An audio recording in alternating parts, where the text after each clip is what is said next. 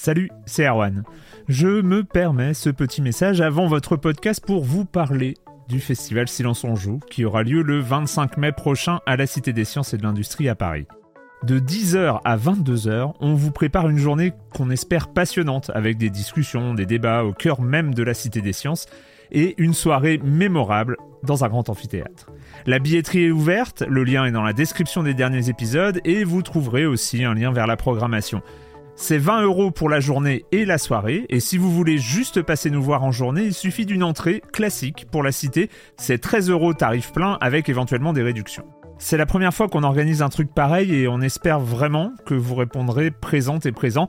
En tout cas, nous, on a très envie de vous croiser de rencontrer celles et ceux qui nous écoutent chaque semaine. Rendez-vous donc le 25 mai et je vous laisse avec votre épisode de Silence en joue ou de la bande-annonce ou de Gâchette gauche ou de Dans la boucle. Enfin bref, bonne écoute. I'm Sandra, and I'm just the professional your small business was looking for. But you didn't hire me because you didn't use LinkedIn jobs. LinkedIn has professionals you can't find anywhere else, including those who aren't actively looking for a new job but might be open to the perfect role, like me. In a given month, over 70% of LinkedIn users don't visit other leading job sites. So if you're not looking on LinkedIn, you'll miss out on great candidates like Sandra. Start hiring professionals like a professional. Post your free job on linkedin.com/people today. Silence en joueur, Erwan Cario, bonjour.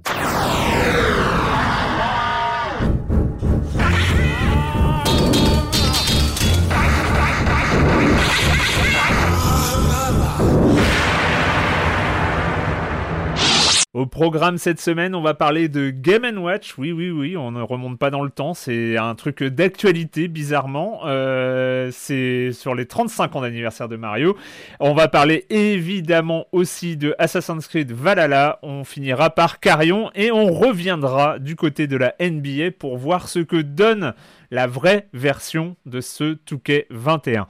Euh, et puis le reste du programme, vous connaissez le comme des comme, la chronique euh, jeu de société de Jérémy Kletskin.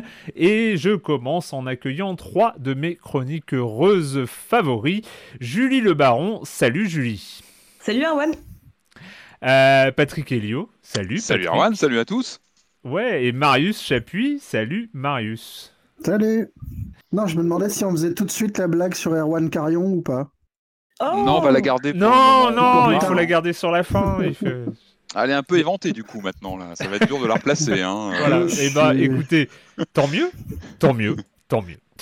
Euh, on va, on va, on va commencer, on va commencer tout de suite. On va commencer tout de suite avec un truc. On va mettre des, euh, euh, des warnings, des, euh, des, des, des disclaimers tant et tant, parce que nous allons parler de Capcom. Nous allons parler de Capcom, pas forcément pour une actualité officielle, même pas du tout pour une actualité officielle. Enfin, si, l'actualité officielle, c'est qu'il y a des informations qui ont fuité. Patrick. Oui, des, bah, oui, en- comme tu disais, des, des informations. C'était une des news hein, qui a fait beaucoup de bruit cette semaine euh, en provenance de Capcom, qui s'est fait pirater euh, ses serveurs euh, avec, on parle de 1 Tera de données qui sont parties dans la nature. Donc, comme tu disais, gros disclaimer parce que déjà le principe est pas sympa, c'est-à-dire que des informations qui étaient confidentielles chez l'éditeur se sont retrouvées Mm. euh, piratées par des hackers qui ont demandé une rançon de plusieurs millions de dollars à Capcom, qui n'a pas payé visiblement puisque les une partie informations s'est retrouvée sur le, en public, euh, sur le réseau. Donc Déjà, disclaimer pour le principe, c'est pas cool. C'est, on peut pas, voilà, on peut pas valider ça. Et puis attention, disclaimer sur euh, warning sur la véracité des informations qui sont passées, parce que Mm. a priori, euh, non seulement les données qui, ont, qui sont passées comme ça euh, dans, dans le public datent de quelques temps déjà. On parle de, je crois, de, de- fin 2018, donc elles sont déjà datées. Et puis il n'est pas impossible que Capcom revoie ses plans aussi, puisque quand on évente comme ça, euh, on spoil des, informations de sortie importantes. euh, bon, bah, ça peut, ça peut remettre à plat euh, la stratégie de communication de l'éditeur, sa, stratégie de, lancement, de planning, etc. Pourquoi on en parle? Bah, Parce que c'est Capcom, c'est un, des gros gros éditeurs japonais, en plus qui se porte très très bien. hein. C'est vrai que les derniers chiffres sont, très bons de son côté. Pourquoi on en parle? Parce que c'est un voyant. Je pense que euh, moi, j'attends la next-gen aussi pour Capcom. Euh, on parle notamment de, de nouveautés euh, du côté Resident Evil. Donc, il y a des informations qui sont sorties euh, sur les prochains opus. Donc on en parle avec beaucoup de pincettes. C'est plus que ça peut donner une orientation sur un des éditeurs qui, à mon avis, va jouer un rôle important sur justement cette nouvelle génération de consoles qui arrive. On attend aussi les, prochains Resident. Ouais, ce, qui, ce, qui, était intéressant, ce qui était intéressant ces dernières années sur Capcom, qui est, bah, qui est un éditeur historique, enfin qui est un, un créateur ah bah oui, historique, de, dire, hein. de, ah jeux vidéo. Hein, c'est que on, on, sentait bien qu'ils s'étaient aussi recentrés sur leur grosse production. Ils avaient, ils avaient comme ça depuis, depuis quelques années, ils, ils, avaient un, des, des line-up très pensés. On, on, sentait que c'était, il y avait vraiment une stratégie derrière très forte. Voilà, donc c'est vrai que ces informations, ces informations qui sont euh, qui sont sorties dans la nature euh, maintenant, voilà, on, on, on, en parle. C'est c'est plus que pas cool comme tu l'as dit. Hein, c'est euh, c'est un délit. Hein, donc c'est il y a beaucoup d'adresses, de, données personnelles et tout confitées, des photos. C'est criminel entre guillemets. 350 000 personnes ont vu. Après, ça, il y a des informations personnelles. Donc c'est voilà, on prend ça avec beaucoup de pincettes. Mais bon, on en parle parce que de toute façon, ça fait le tour du web et puis des informations qui, qui bah, encore une fois, je le dis, ça peut aussi, ça va alimenter les prochains mois sur la next gen. Resident Evil 8, donc qui était attendu, qui est attendu. Moi, c'est peut-être le jeu qui me fera passer à la next gen que j'attends. Ah bah, je suis avec toi, Patrick. Ouais, ouais. Et eh voilà, au moins deux. Je pense qu'on n'est pas que deux. C'est pour ça qu'on en parle, c'est que c'est vraiment. Je pense que Capcom sur cette génération là, sur, sur, les mois qui viennent, ils vont sûrement donner le là sur la next gen parce que euh, Resident Evil 8 Village, il est vraiment attendu. Donc là, ce qui est sorti, c'est qu'une date d'avril 2021 serait euh, serait positionné pour euh, donc chez Capcom pour le lancement. C'est ce qui, encore une fois, avec des pincettes, c'est ce qui a été prévu euh, dans les fuites. Avril 2021, avec une surprise aussi, donc sortie PS5, Xbox Series X. Non, Siri, non, la nouvelle Xbox, voilà. Et puis aussi une sortie sur, j'ai du mal à m'y retrouver, hein, franchement. Et sortie aussi sur PS4 et One qui serait, qui serait entendu. On a appris aussi qu'il y aurait un Resident Evil Online qui sortirait à peu près en même temps. Donc, comme sur Resident Evil 3, vous vous rappelez le, un peu le four hein, qui avait été le, résistance. Le, résistance. Bon, a priori, il y aurait quelque chose plutôt sous forme de Battle Royale qui serait prévu en même temps, ou en tout cas associé à Resident Evil euh, Village. Hmm. Euh, on apprend aussi, alors ça, là aussi, on, rentre quand même dans les trucs normalement qu'on qu'on ne sait pas à l'avance, hein, mais euh, des avant-premières chez Sony avec une démo, euh, vu que des partenariats seraient signés avec Sony, donc des, démos jouables euh, en amont du lancement de, de, Resident Evil 8, comme on avait eu hein, sur, le, sur le 7. Euh, donc voilà, ça c'est le côté de Resident Evil 8 donc qui serait sur avril 2021 avec des pincettes. On a aussi une annonce alors, qui, est assez, qui est plus surprenante, euh, une annonce non, euh, une rumeur qui serait mmh. sortie dans, dans, ces données un peu en, dans tous les sens sur un Resident Evil 4 remake euh, qui serait lui prévu pour Oculus. Waouh Ouais, alors ça, j'avoue, ouais.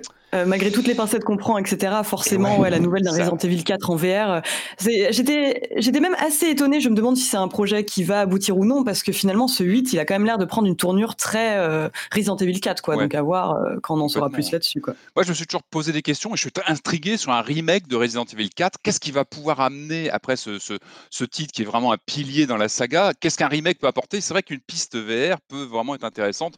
Après, mm. Oculus, bon, voilà, à voir. Ou LPSVR, parce que c'était comme le PS VR sur le 7 qui avait vraiment amené la VR, donc euh, à voir. On parle d'une collection Ace Attorney euh, qui serait sur Switch et PS4 en physique a priori, ça c'est pas mal. Euh, Monster Hunter Rise qui a été annoncé sur Switch passerait sur PC aussi en octobre 2021. Là aussi c'est un peu sale, c'est des infos normalement qui sont calibrées pour arriver après le lancement initial, mmh. donc on sent que c'est des choses qui sont pas prévues. Là on peut vraiment pas parler d'un de fuite entendue. Vraiment, on sent que si ça c'est véridique, c'est vraiment pas. dire que c'est pas un leak Ubisoft, quoi. Pas du tout. Là, on sent que ça peut vraiment les mettre. C'est pour ça que je parlais de. Il n'est pas impossible que Capcom révise son planning à cause de ça mm, aussi, parce que ça a un tel impact. Euh, il y a des rumeurs d'un donc d'un Monster Hunter Stories 2 euh, donc euh, en 2021 sur Switch et PC. Il y a des projets inconnus aussi avec juste des noms. On mm. parle d'un projet Guillotine sur Switch pour février. Ça me semble un peu tôt, ça me semble un peu bizarre que ça sorte que maintenant et que ça sorte en février, que le jeu sorte, c'est un peu bizarre. Un projet Rewa aussi, euh, plateforme inconnue pour mai, tout ça, ça serait assez, euh, ça serait assez, euh, ça serait vraiment sur les starting blocks, hein, avril, mai. et puis là, des informations encore plus gênantes, je pense, qui sont un peu embarrassantes pour Capcom, c'est qu'on a des budgets de, comment dire, de, de verrouillage avec des éditeurs. On a appris, par exemple, que Sony aurait, hein, je mets bien du conditionnel, aurait payé 5 millions de dollars euh, pour verrouiller les exclus autour de Resident Evil 7. C'était pas rien, hein, on parle des exclus sur le, mode VR, hein, qui était important sur le, sur le titre, sur les DLC en avant-première et sur la démo jouable, etc.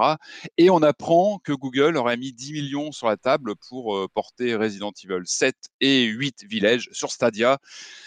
C'est assez embarrassant. Voilà, quand on commence à rentrer dans la cuisine mmh, mmh, mmh. interne euh, sur les chiffres comme ça, c'est embarrassant parce que ça peut vraiment poser un problème après pour les négociations avec d'autres éditeurs. Ce sont vraiment des données normalement confidentielles et là, c'est un peu embarrassant pour Capcom. Encore une fois, on les donne parce qu'ils ont fait le tour du net, mais c'est bon, c'est pas fair play du tout et euh, bon.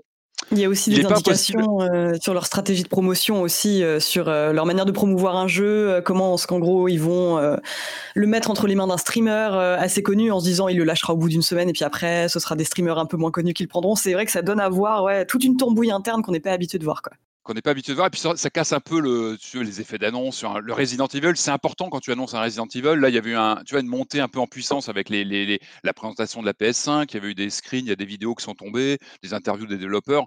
Là, c'est sûr que ça casse un petit peu l'effet de, voilà, de monter en puissance sur la communication. Il n'est pas impossible en plus que d'autres choses sortent. C'est pas mmh. impossible du mmh. tout puisqu'il y a eu ce leak assez colossal. Euh, donc, euh, donc voilà, affaire à suivre. C'est pas très très propre peut-être que tout va changer, peut-être que Capcom va revoir aussi son, planning et sa façon de travailler.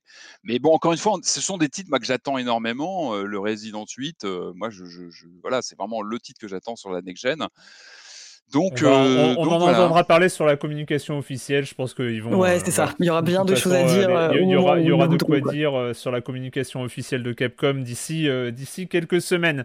on en a beaucoup entendu parler là, au moment du premier confinement. C'est un jeu, c'est un jeu qui a beaucoup fait parler de lui évidemment à partir du moment où le but du jeu c'est de développer un virus et qu'il contamine l'entièreté de la planète. Là, pour le coup, on est sur un mode très réaliste ces temps-ci.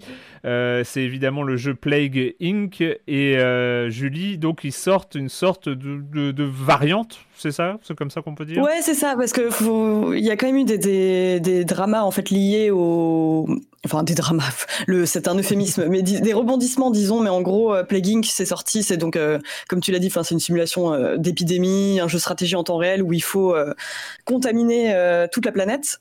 Et le donc le jeu est sorti en 2012 et il a connu un, un, gros pic de téléchargement. Enfin, il marchait déjà bien. Il y avait déjà 100 mm, mm. millions de téléchargements en septembre 2017, mais en gros, au moment du début de l'épidémie euh, de Covid-19, il y a eu euh, ouais, un énorme pic. C'était peut-être euh, ouais, c'était le jeu le plus joué de Chine, enfin le jeu iOS le plus vendu de Chine. Et il a finalement été interdit à la vente là-bas parce qu'il était considéré comme, enfin le contenu était jugé comme illégal. Et donc à ce moment-là, ouais, les, serveurs avaient explosé. Enfin moi j'avoue c'est un truc qui m'avait complètement laissé perplexe parce que autant c'est vrai que c'est une période durant laquelle j'ai j'avais envie de me réfugier dans The Longing et c'est vrai que voir mm. que ça devenait ultra populaire, c'était assez bizarre. Et au point que le studio donc euh, Endemic Création avait publié un communiqué pour expliquer voilà, euh, c'est un jeu euh, qui se veut complètement réaliste, mais qui n'est absolument pas informatif. ne le mm. prenez pas trop au sérieux et surtout ne pensez pas en fait qu'on a voulu surfer sur la vague sensationnaliste par rapport au Covid 19, c'est pas le cas. Quoi. Et là, bah justement, je trouve qu'ils ont fait un choix assez intéressant, c'est qu'ils viennent de sortir un mode gratuit qui s'appelle The Cure. Donc c'est vraiment comment dire une version inversée du jeu d'origine dans le sens où là il faut faire en sorte que euh, il faut sauver le monde en contrôlant l'épidémie, développer des vaccins, chercher le patient zéro, euh, essayer d'améliorer les capacités de test. Et il y a aussi bon bah une partie euh, gérer le moral de la population, maintenir l'économie à flot, enfin qui qui ressemble beaucoup à ce qu'on est en train de vivre en ce moment quoi. Et le détail intéressant, c'est qu'ils ont choisi de le laisser gratuit jusqu'à ce que l'épidémie actuelle soit sous contrôle. Voilà. Et donc, alors c'est gratuit, c'est il faut le jeu original ou c'est gratuit en Ouais, il faut le jeu original, c'est le DLC qui est gratuit. Ouais. C'est le DLC qui est gratuit. Donc The Cure, à ne pas confondre avec le groupe. ça n'a rien à voir. Impossible de ne euh, pas, de pas avoir une pensée pour, Robert, évidemment. On pense à toi, Robert.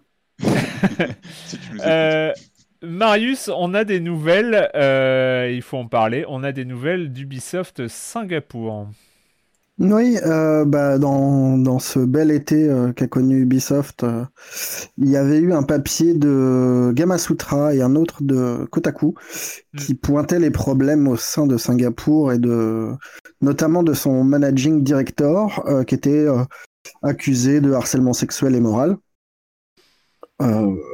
et quelques mois après tout ça, après enquête du cabinet d'audit externe en charge de tout ça. On nous annonce, enfin non, on nous annonce rien du tout d'ailleurs. C'est ça. C'est Kotaku qui récupère, qui récupère un mail interne euh, où, une directrice explique que le résultat ne fait euh, rend en tout cas impossible le fait que le managing director en question, je suis pas sûr qu'il soit, soit nécessaire de le nommer, fait qu'il est impossible pour lui de rester en poste. Donc ça montre que, bah, que le processus en interne continue de, de progresser. Ça montre aussi qu'il y a très peu de transparence vers l'extérieur sur euh, les postes euh, visés, euh, les décisions qui sont prises. Et la petite surprise, pas forcément agréable, c'est que le impossible pour lui de rester en poste cache en fait, enfin cacherait qui serait, qui resterait employé de la boîte en tout cas. Euh, c'est euh, juste pour, euh, pour les, les, les, jeux concernés. Alors, Singapour est, un des studios qui, sous, qui est sous-traitant d'énormément de grosses des assassins et notamment de Ubi et qui est central entre guillemets sur Skull, and Bones. Bah, c'est lui qui était en charge de Skull and Bones et la personne en question était déjà en charge bah, de Black Flag et toute la partie bateau en fait de Assassin mm, mm. qu'on a pu voir par le passé. Alors, ce qui est intéressant, bah, il y, a deux trucs et tu les as dit, hein, mais c'est euh, juste pour, euh, pour pointer ça. Ce qui est intéressant, c'est que, un, ça montre que le processus au sein d'Ubisoft est euh, toujours en cours. deux, ça montre que en termes de communication, on n'est pas. alors, ce qui est logique, hein, on va, ils vont pas faire des communiqués de presse de base là-dessus. Euh, mais on est, on est aussi sur euh, quelque chose de, euh, de, de plutôt discret. Qui, alors après, je ne sais d'après ce qu'on a lu, c'est un, un, mail qui a été envoyé aux gens de Singapour, c'est pas un mail qui a été envoyé à tout Ubisoft. c'est donc il n'y a pas on n'a pas connaissance, en tout cas aujourd'hui, de, de, suivi depuis le bilan qui a été fait en septembre ou début octobre, je crois, euh, le, le, bilan des, euh, euh, des enquêtes qui où on, a, on avait appris qu'il y avait 25% des salariés qui avaient été soit victimes, soit témoins de comportements inappropriés. c'est vrai que voilà, on n'a pas. il, manquait. L'autre point intéressant, c'est que euh, depuis les départs qui ont euh, directement fait suite euh, aux enquêtes concernant Ubisoft cet été, on n'avait pas été au courant de nouveaux départs. On savait qu'il y avait de nombreuses enquêtes qui avaient été lancées.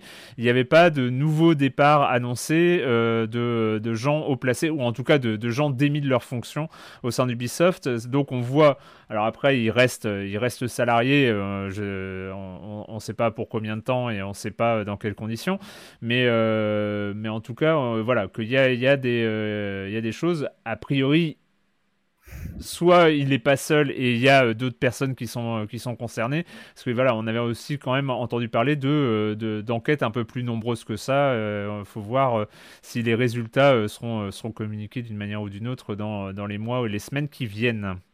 Voilà oui, parce qu'on a vraiment zéro, on a zéro bilan sur les le nombre de personnes. Euh, parce que que les noms soient pas communiqués, moi, ça me choque pas du tout. Euh, c'est pas, c'est pas du tout la question en fait. C'est plus, voilà, voir l'étendue de, des, mesures prises. Euh, mm. C'est savoir à quel point ils prennent ça au, sérieux en fait. Et savoir si ça touche une quinzaine de personnes ou pour l'instant, pour l'instant, je crois qu'on est plutôt vers 6-7 noms qui sont sortis. Euh, après, c'est probable que ça soit beaucoup plus gros que comme chiffre à la fin.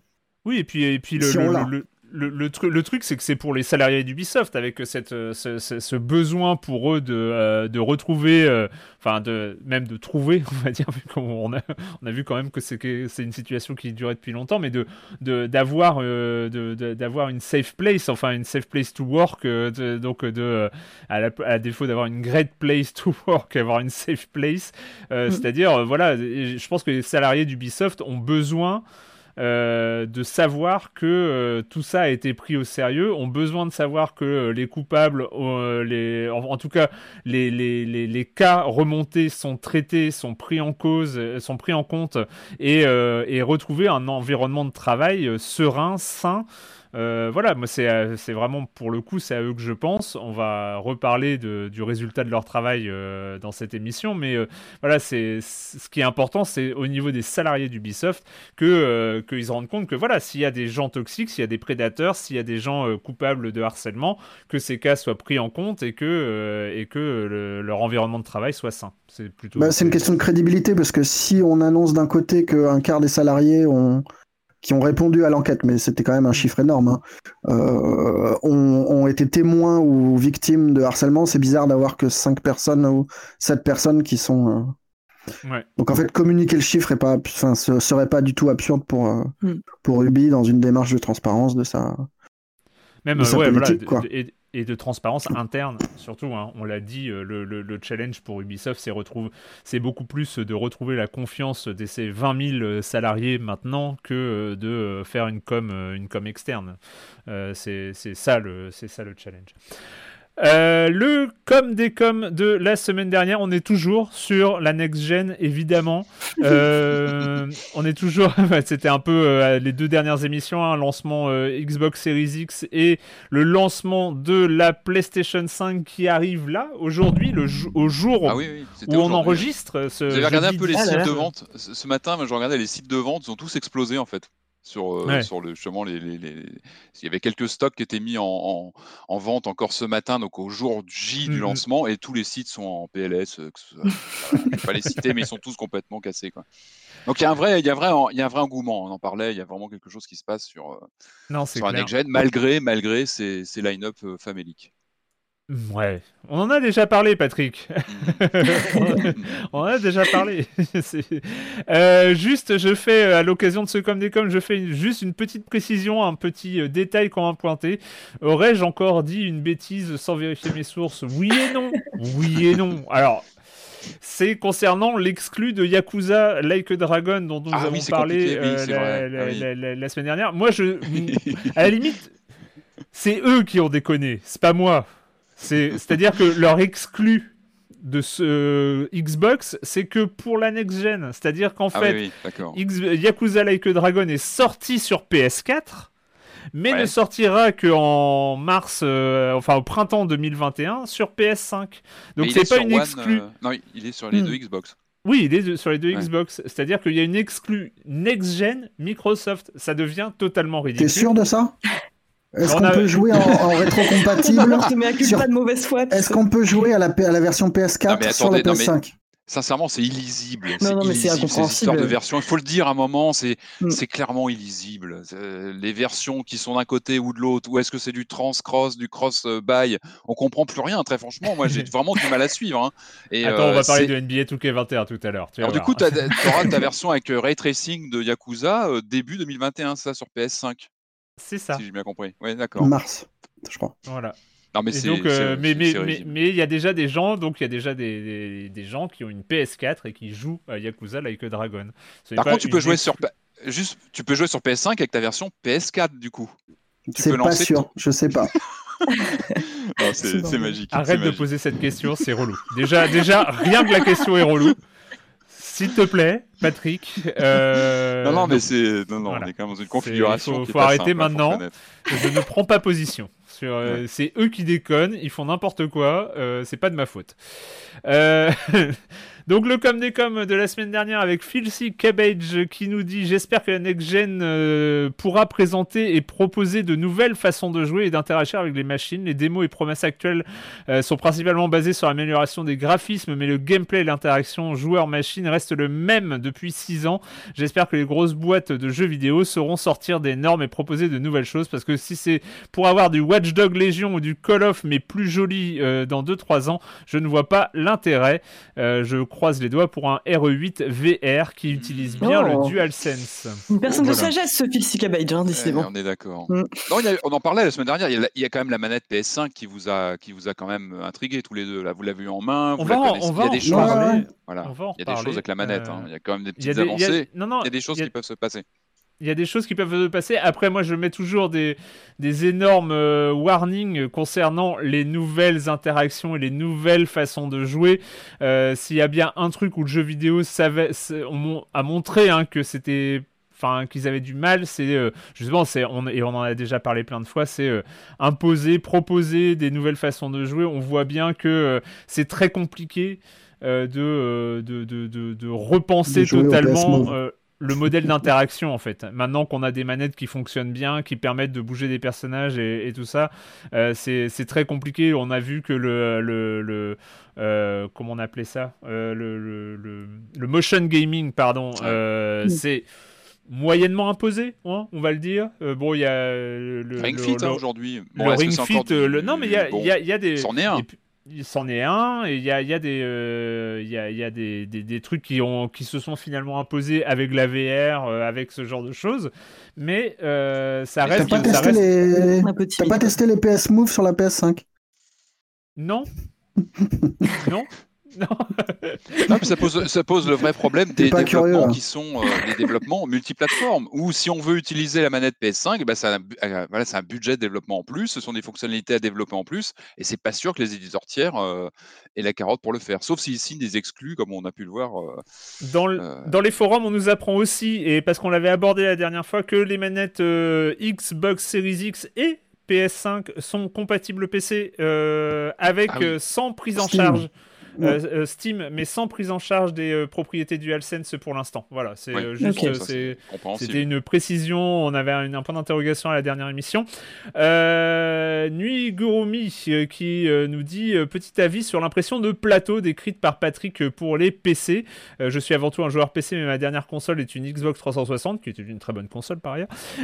pour moi, ce phénomène de plateau dans les jeux PC est connu depuis quelques années et n'est pas dû aux limitations des évolutions du matériel PC, mais plutôt des consoles.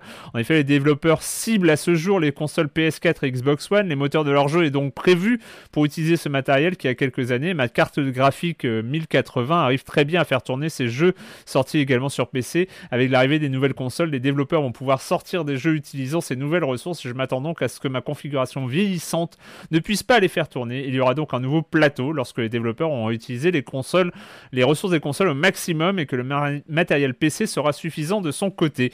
Mais je pense aussi que la l'arrivée des SSD sur console va induire des changements sur les PC. Il n'y a pas de raison que ceux-ci ne puissent pas avoir l'équivalent des Quick Resume dans les jeux par exemple. Donc même si je n'achèterai pas de console dans l'avenir, je suis curieux de voir l'impact qu'elles auront dans le monde des jeux vidéo sur PC. C'est vrai que le Quick Resume sur PC, dites-moi.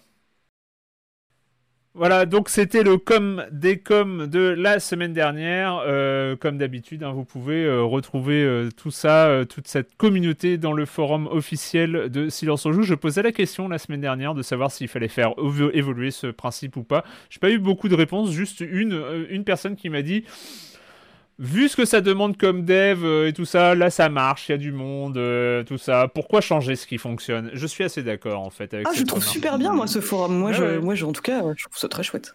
Restons old school, euh, ne partons pas sur Discord et ces, choses euh, dépendant d'hébergeurs externes et, tout ça.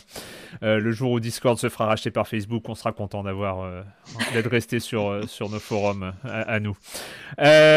bref, on va commencer donc les jeux cette semaine et on va commencer par la deuxième itération parce qu'on avait déjà parlé du Super Mario All Star sur sur la Switch.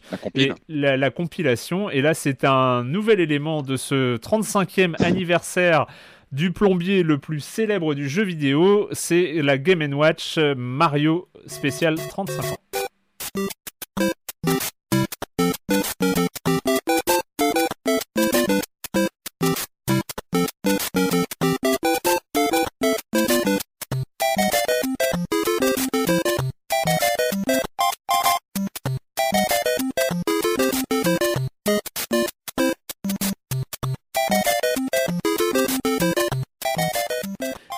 Pour parler de cette Game Watch. Qui de mieux que Patrick Helio Patrick. Écoute, merci Arwan. Oui, oui, je, voilà, j'avais précommandé, j'avais craqué lors de la première annonce. Bah, c'était euh, dès qu'elle avait été dévoilée, hein, pendant les, mm. Nintendo Direct spéciaux euh, autour du, de l'anniversaire de, Mario. Donc euh, j'ai reçu ma, ma petite bécane. Alors, donc ce Game Watch Super Mario Bros, c'est quoi? Bah, C'est vraiment un, une réplique du, du fameux Game Watch des années 80, avec le petit écran, les deux boutons, la croix directionnelle à l'ancienne, etc. Avec trois jeux intégrés. Donc le Super Mario Bros de la NES originelle de 85, le Lost Level et puis le jeu Ball qui est le premier Game Watch où on fait du, on jongle comme ça avec des, boules à l'écran. Mm.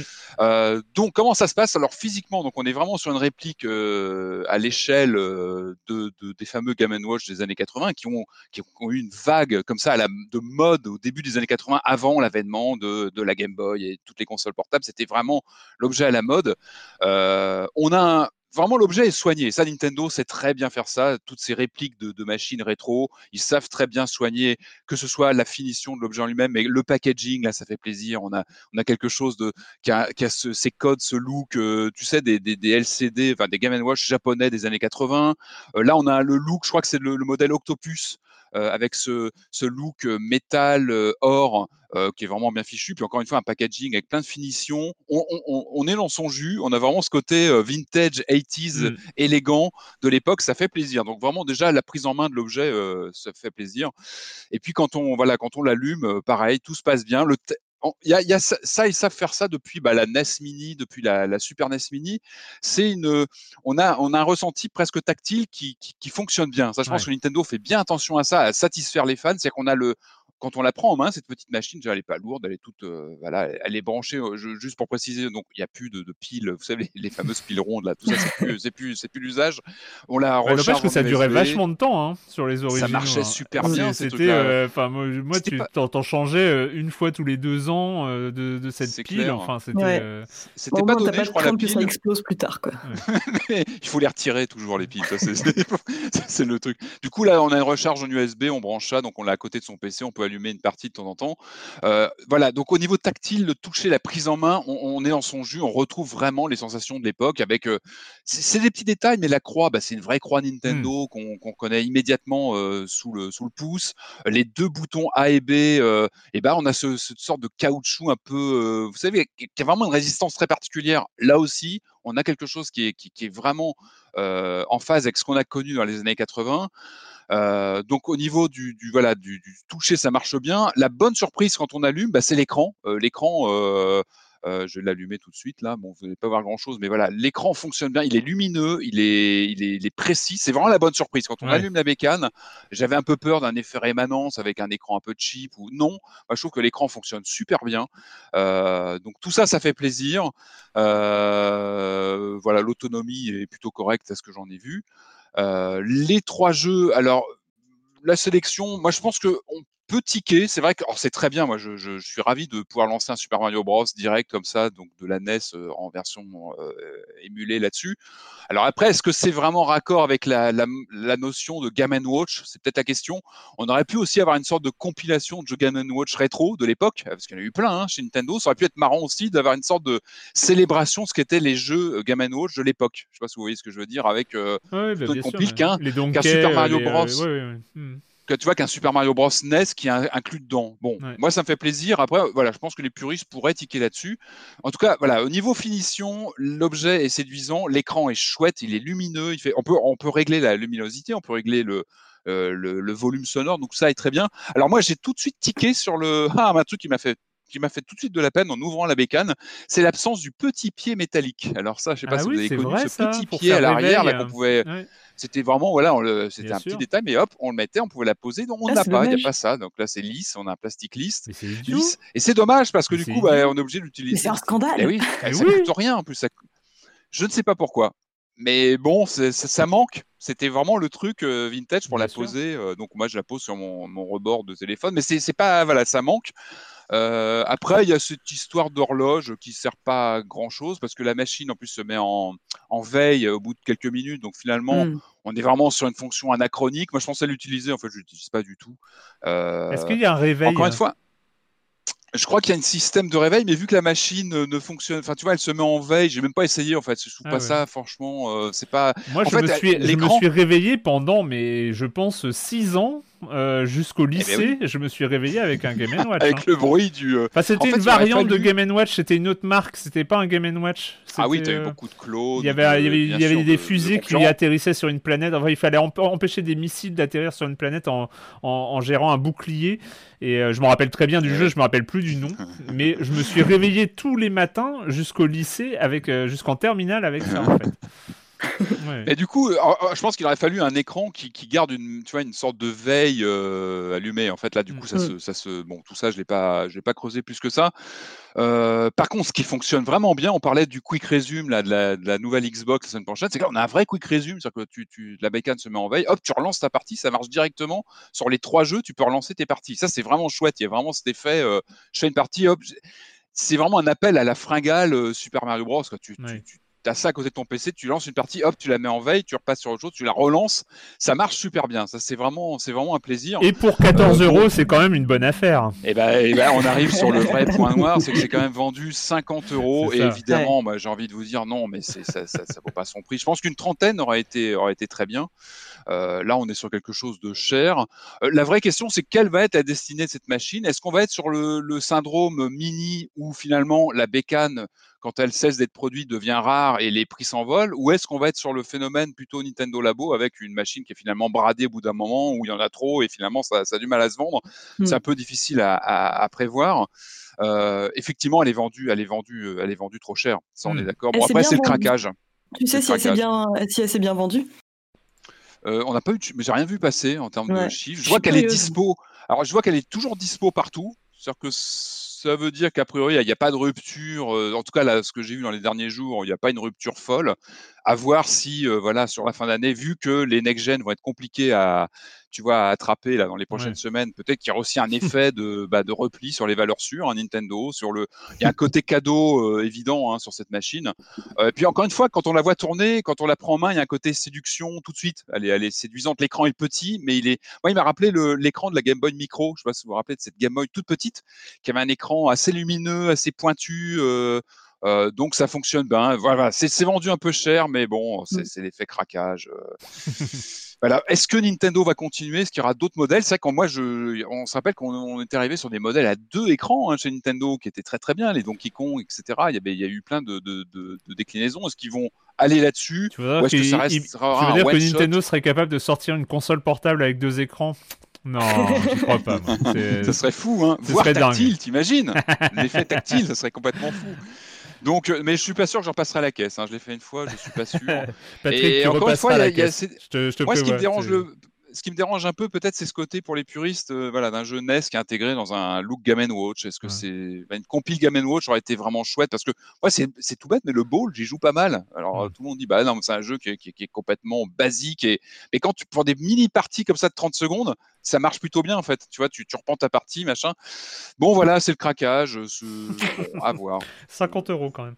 Euh, donc Game Watch euh, Mario spécial Mario 35. voilà, c'est son petit nom.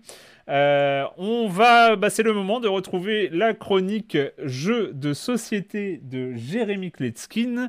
Salut Jérémy. Salut Erwan, cette semaine je vais parler d'un jeu qui a une place toute particulière dans mon cœur. Je le dis trop souvent ici, les jeux vraiment originaux, c'est vrai aussi pour le jeu vidéo évidemment, sont extrêmement rares. La plupart du temps on va avoir des jeux qui vont s'inspirer d'une mécanique bien spécifique ou même d'une lente évolution de toute la culture et de l'histoire et des acquis de leur industrie. Et eh bien là on est en présence d'une espèce d'aboutissement. Ceux qui comme moi jouent depuis 20 ans diront qu'ils reconnaîtront tous les ingrédients, mais la recette elle est unique. Aujourd'hui je veux vous parler de Parks, a-R-K-S. Et si je prends une voix un peu plus calme et détendue que d'habitude, c'est pour vous mettre un petit peu dans l'ambiance. Les joueurs incarnent chacun deux randonneurs qui parcourent les grands espaces des sentiers des grands parcs naturels américains. Une partie se déroule sur quatre saisons. On va pour chacune d'entre elles dévoiler une ligne de tuiles qu'on va au préalablement mélanger. Ces tuiles représentent une vallée, la forêt, la montagne, l'océan par exemple, ou encore un point de vue des animaux sauvages ou un refuge euh, et quelques autres encore. Un petit peu comme un Tokaido pour ceux qui connaissent, on va parcourir cette euh, ligne droite. On pourra décider d'aller un peu plus vite pour récupérer les bonus avant les autres, ou alors de flâner et de passer sans doute après tout le monde, mais contrôler un petit peu plus euh, sa stratégie et de s'assurer de passer sur les tuiles qui nous intéressent le plus. Sur ces tuiles, on pourra récupérer du soleil ou de l'eau, mais aussi des paysages forestiers ou montagneux. Ces jetons nous permettront ensuite d'acheter des cartes parcs superbement listrées au format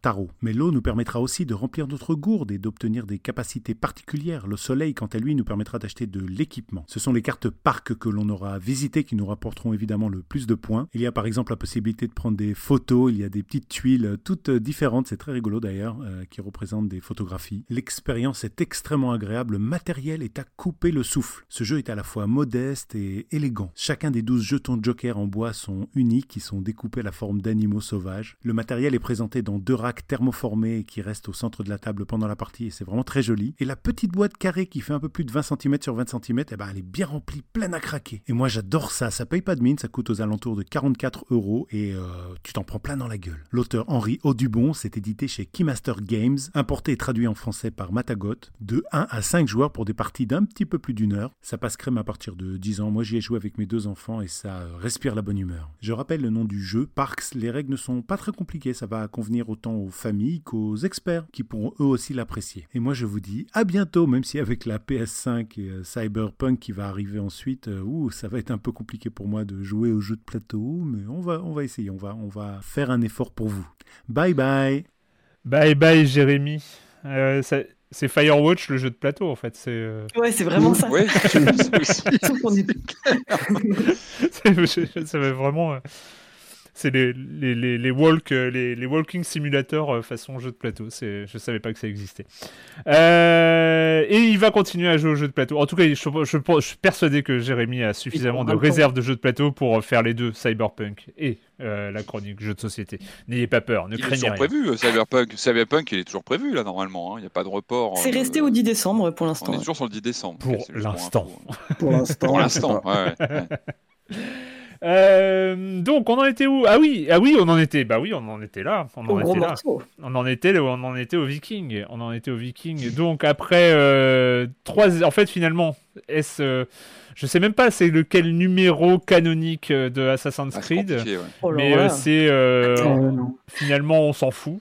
c'est le troisième de depuis la Renaissance, depuis Origine en fait. c'est vrai que on a Assassin's Creed a, a, a fait une sorte de de reboot, a, revu ses bases euh, il y a quelques années avec Origins avec, euh, dans l'Egypte, euh, a repris ses bases pour aller un petit peu plus loin quelques années plus tard avec Odyssey.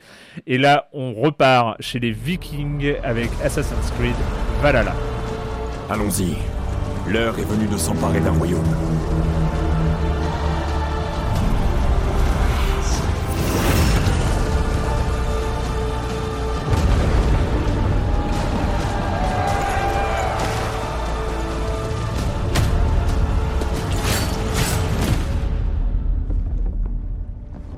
Va, Eivor.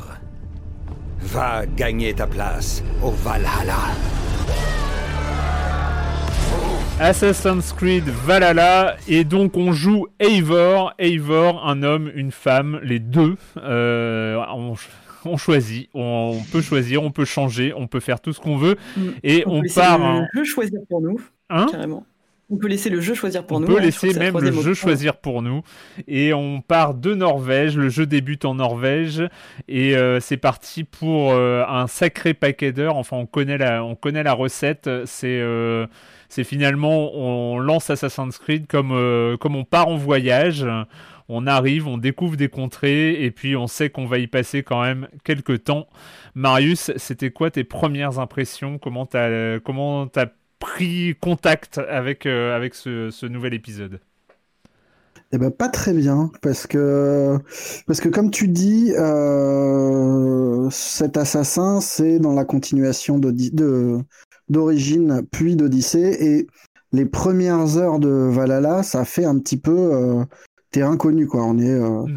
on est dans un assassin avec de la neige un peu chiant le début est pas fantastique je trouve. Enfin le coup d'envoi est un peu mou, euh, l'histoire téléphonée. la séquence d'intro, mais la séquence d'intro est pas mal quand même. Elle est assez. Euh, t'as une mise en. Moi, je vois, elle m'a mis dedans euh, assez vite. Quand Ouais, une médias res, mais je sais pas. Je, trouve que les premières minutes, tu vois, le, l'impression, moi, était vraiment pas fantastique. J'étais pas hyper excité par ce qu'il proposait.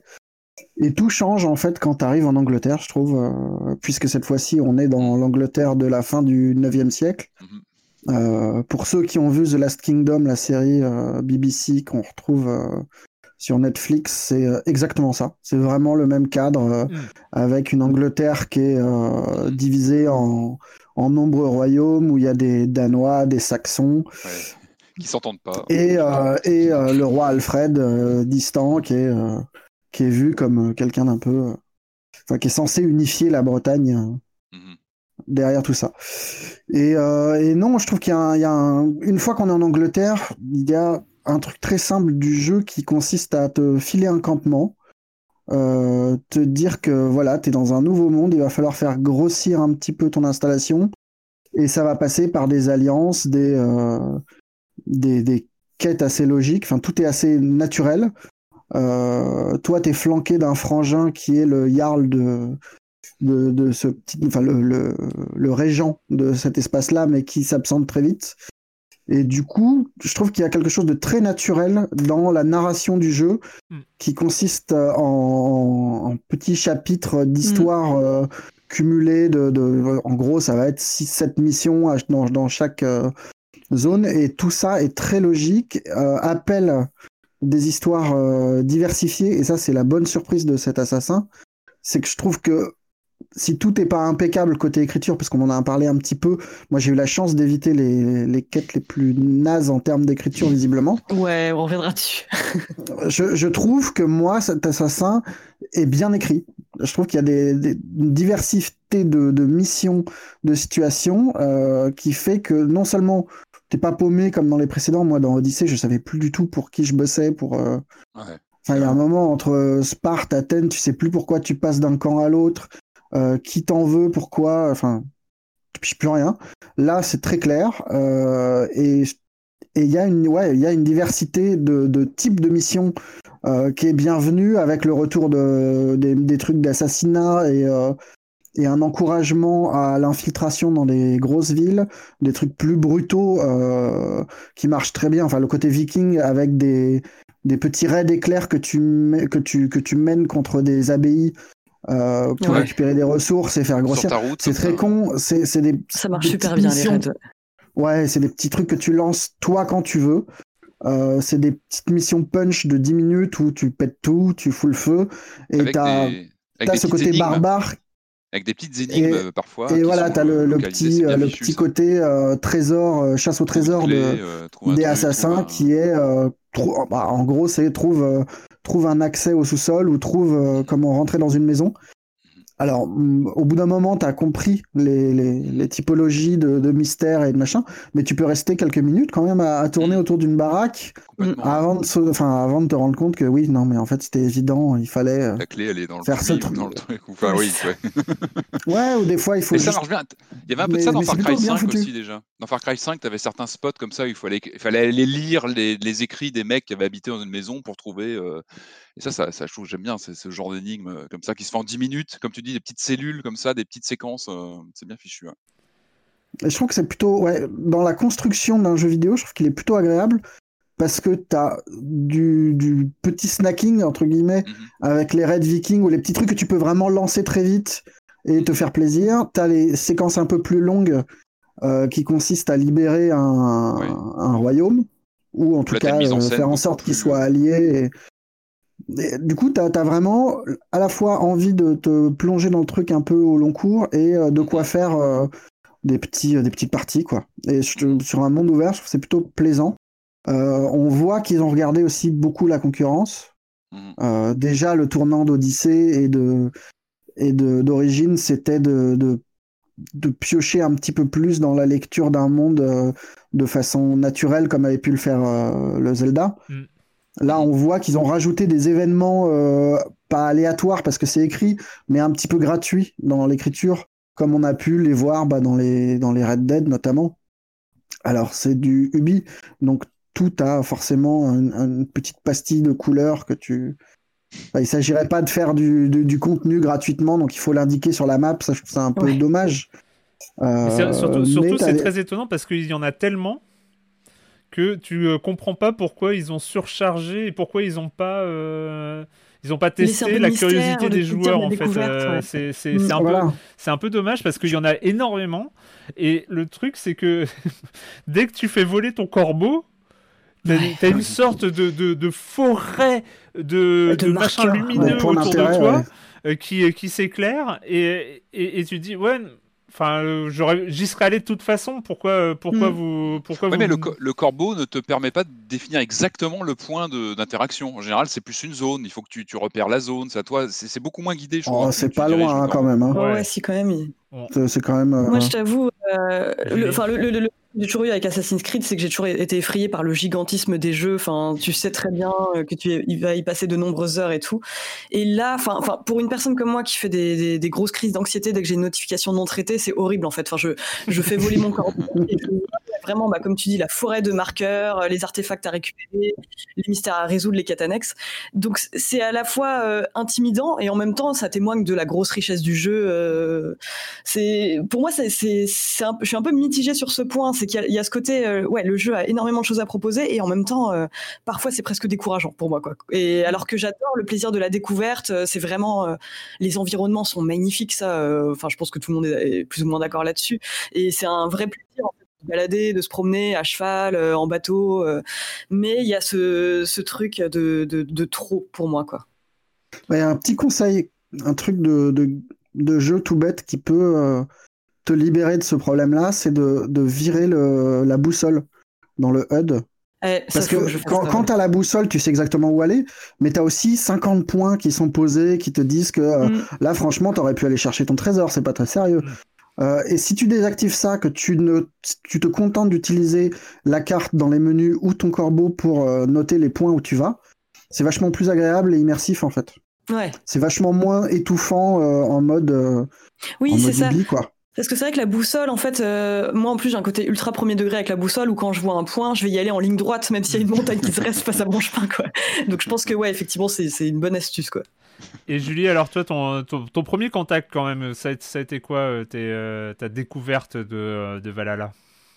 Euh, bah alors moi justement la, la scène d'introduction je trouvais plutôt euh, plutôt pas mal. Enfin ça m'a mis en tout cas tout de suite dans l'ambiance. Euh, et en fait ce que le truc qui m'a frappé, enfin c'est c'est vraiment les décors en fait. C'est euh, la, la, la, beauté des environnements. Euh, on commence vraiment dans cet environnement en Norvège donc avec les montagnes enneigées, les lacs, les aurores boréales qui sont absolument magnifiques. Et on va quand même très très vite je, attends, je sais pas pour vous, mais moi, il m'a quand même fallu deux ou trois heures avant de voir le, les, le, crédit, enfin le nom, le titre du jeu. Quoi. Moi, plus, hein. plus hein. moi je crois ah que j'en étais à 5 ou 6 heures hein, euh, pour. Euh, c'est souvent hein, dans les assassins, souvent. Ah, bah ça, a vraiment commencé avec Odyssey, euh, enfin le où il y avait toute la première île dans non, Odyssey. Assassin 3. Assassin 3 déjà. Ah oui, c'est vrai. tu avais un, générique qui arrivait tardivement et c'est bon, ça fait partie du, mais euh, donc voilà, bah forcément, ouais, les premières impressions, euh, c'est euh, bah, donc un titre qui arrive assez longtemps, donc euh, ouais, un côté un peu euh, écrasant. Ah, je suis qu'au début, je suis qu'au, générique. ah, ah, oui, d'accord, ok, j'en ai vraiment pour, je vais y passer ma vie en fait, quoi. C'est, très bien. Euh, bon, ok, c'est comme ça, quoi.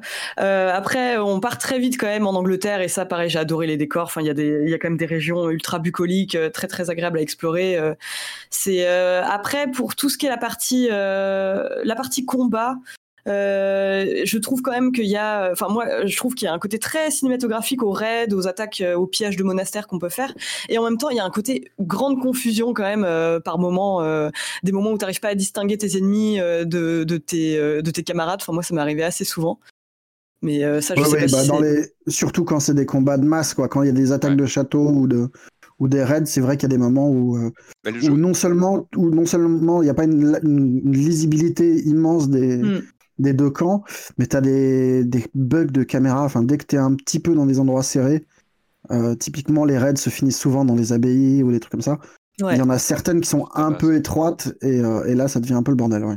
Ouais, il y a des moments grand guignolesques, euh, surtout en plus avec bon bah les forcément un jeu aussi euh, aussi gigantesque que ça implique quand même une pelletée de bugs, mais ça arrive parfois. Oui, euh, on a des soucis d'IA par moment, des personnages qui sont dans ton camp qui se battent contre du vide, ça m'est arrivé assez fréquemment, mais quand même dans l'ensemble c'est quand même assez bien assez bien fichu. Ce que j'ai beaucoup apprécié moi, c'est le côté bah, assez organique du truc. En fait, quelles que soient les missions que tu choisis de prendre, ça se fait de, de manière assez naturelle les, passages aux différentes zones se, font assez bien.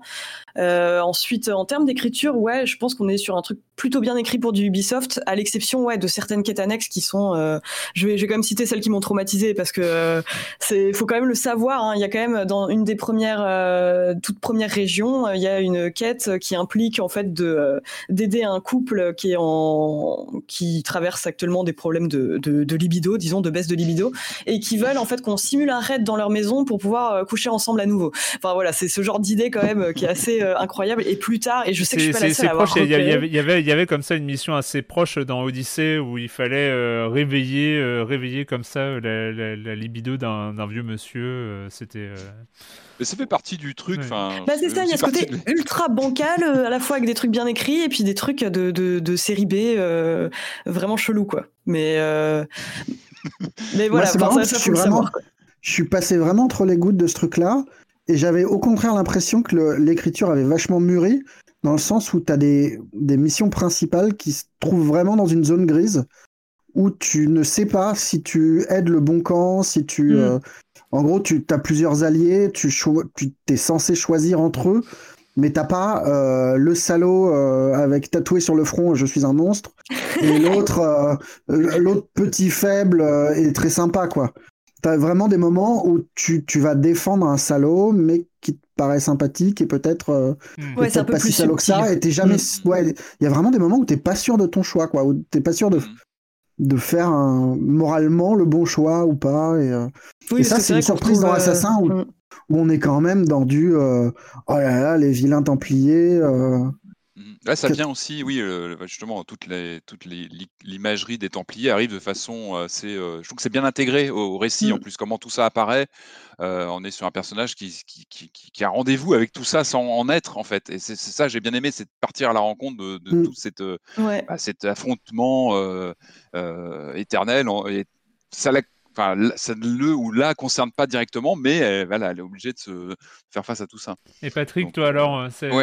Alors moi, c'est pareil, moi j'avais un petit peu peur du, comment dire, de l'imagerie nordique, ce qui n'est pas forcément mon, truc favori. Moi, j'ai été complètement bluffé par la réalisation, hein, comme tout le monde. J'étais, euh, d'ailleurs, a priori, le jeu, d'après ce que je voyais, se fait un carton en termes de vente. Je crois qu'il est même, il est en train de se hisser un peu comme le premier jeu, peut-être next-gen entre guillemets. c'est vraiment une sorte de, de, de, vitrine, je pense, pour les nouvelles consoles, pour mmh. montrer, bah voilà, quand on met les potards au maximum, ce que ça donne. Moi, j'y joue sur un Xbox One Fat. J'ai mon Kinect qui, qui, qui est branché dessus tout ça, donc à l'ancienne. Et j'étais halluciné. Non, mais j'étais halluciné du rendu, quoi, sur une bécane qui a 6 ans maintenant. Enfin, j'ai pas arrêté de matraquer les captures. J'ai pas arrêté les. Ah il y a des jeux. Du tourisme, c'est parfait. C'est hallucinant. Je crois que c'est le plus beau euh, en termes de voilà de gestion des lumières. Tu as des couchers de soleil, tu des. Mais il est il est magnifique. Vraiment. Mmh. Moi, je trouve que la réalisation graphique est complètement dingue. Euh, moi, j'ai alors moi, vous me connaissez, j'adore les Assassin's Creed depuis le début. J'aime bien la série, j'aime bien même ses mécaniques les plus, euh, les plus old school. Je les aime bien. Et là, je trouve qu'il y a un vrai. Ce que j'ai vraiment apprécié sur celui-là, c'est le, bah, le côté, comme vous disiez, euh, bah, nouveauté visuelle, etc., sur le dépaysement. Et puis moi, j'ai bien aimé cette sorte d'intégration des différentes composantes, euh, des choses qui avaient été initiées parfois sur d'anciens euh, volets, mais qui avaient été, qui étaient restées parfois embryonnaires.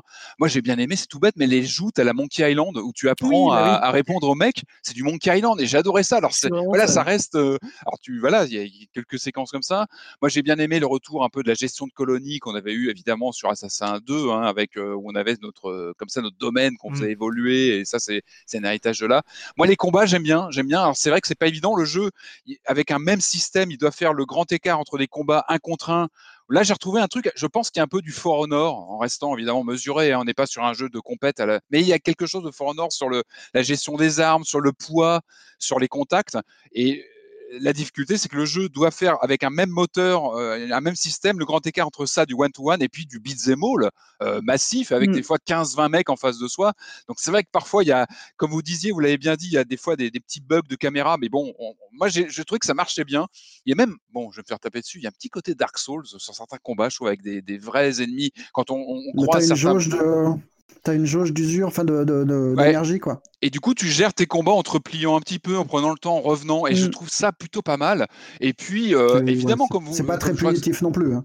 Non, bah évidemment, on est sur, évidemment, on est sur du Dark Souls grand public. Et, puis, Assassin's Creed n'a pas du tout. Euh, c'est pas le public Dark Souls. Et heureusement, c'est pas du mm. tout la même, euh, la même file, la, même visée. Et puis, je crois que Marius, tu le disais, il y a cette déambulation. Moi, ça m'a rappelé pareil, toute proportion gardée, The Witcher ou Skyrim. En plus, Skyrim, évidemment, il y a des passerelles en termes d'imagerie, de, de thématique. Et moi, j'adore me perdre dans ces jeux-là. Et moi, j'ai une bonne quinzaine d'heures de jeu, mais j'ai perdu un temps fou à me balader, à, à faire du, du, à collecter des objets. À... Et j'adore, moi, les j'adore ça, c'est partir vers un point sur une mission. Tu disais, Julie, oui, euh, tu as ton bon point vert qui te dit va à tel endroit, tu as, euh, un kilomètre ou deux à faire et tu t'arrêtes en chemin. Et ça, c'est vraiment à la Witcher, ou même Skyrim, hein, où tu vas t'arrêter parce que tu as une auberge, tu trouves un. Il y a une sorte de il y, a, un côté un peu au hasard des rencontres euh, où tu vas enclencher une mission secondaire et tu le fais de façon complètement. Tu peux ne pas la faire, mais j'aime bien ce choix d'aller creuser, d'aller euh, enclencher une de ces petites énigmes. Euh, ouais, il y a vraiment quelque chose d'organique dans, dans l'expérience et c'est vraiment moi la beauté du jeu fait que je, enfin, je lâche pas quoi. Je suis complètement euh, halluciné par ce, cette découverte des endroits avec le temps qui passe au fil de la journée, les éclairages qui changent radicalement. Euh, et puis, et surtout, moi, j'ai pas arrêté de mitrailler. Ce sont ces ruines, les ruines romaines, qui sont magnifiques. Tu as des statues gigantesques qui sont parfois euh, qui sont euh, effondrées, qui sont. Mais le, le, design est fou. Mais rien que pour ça, en dehors même du jeu, rien que pour la visite.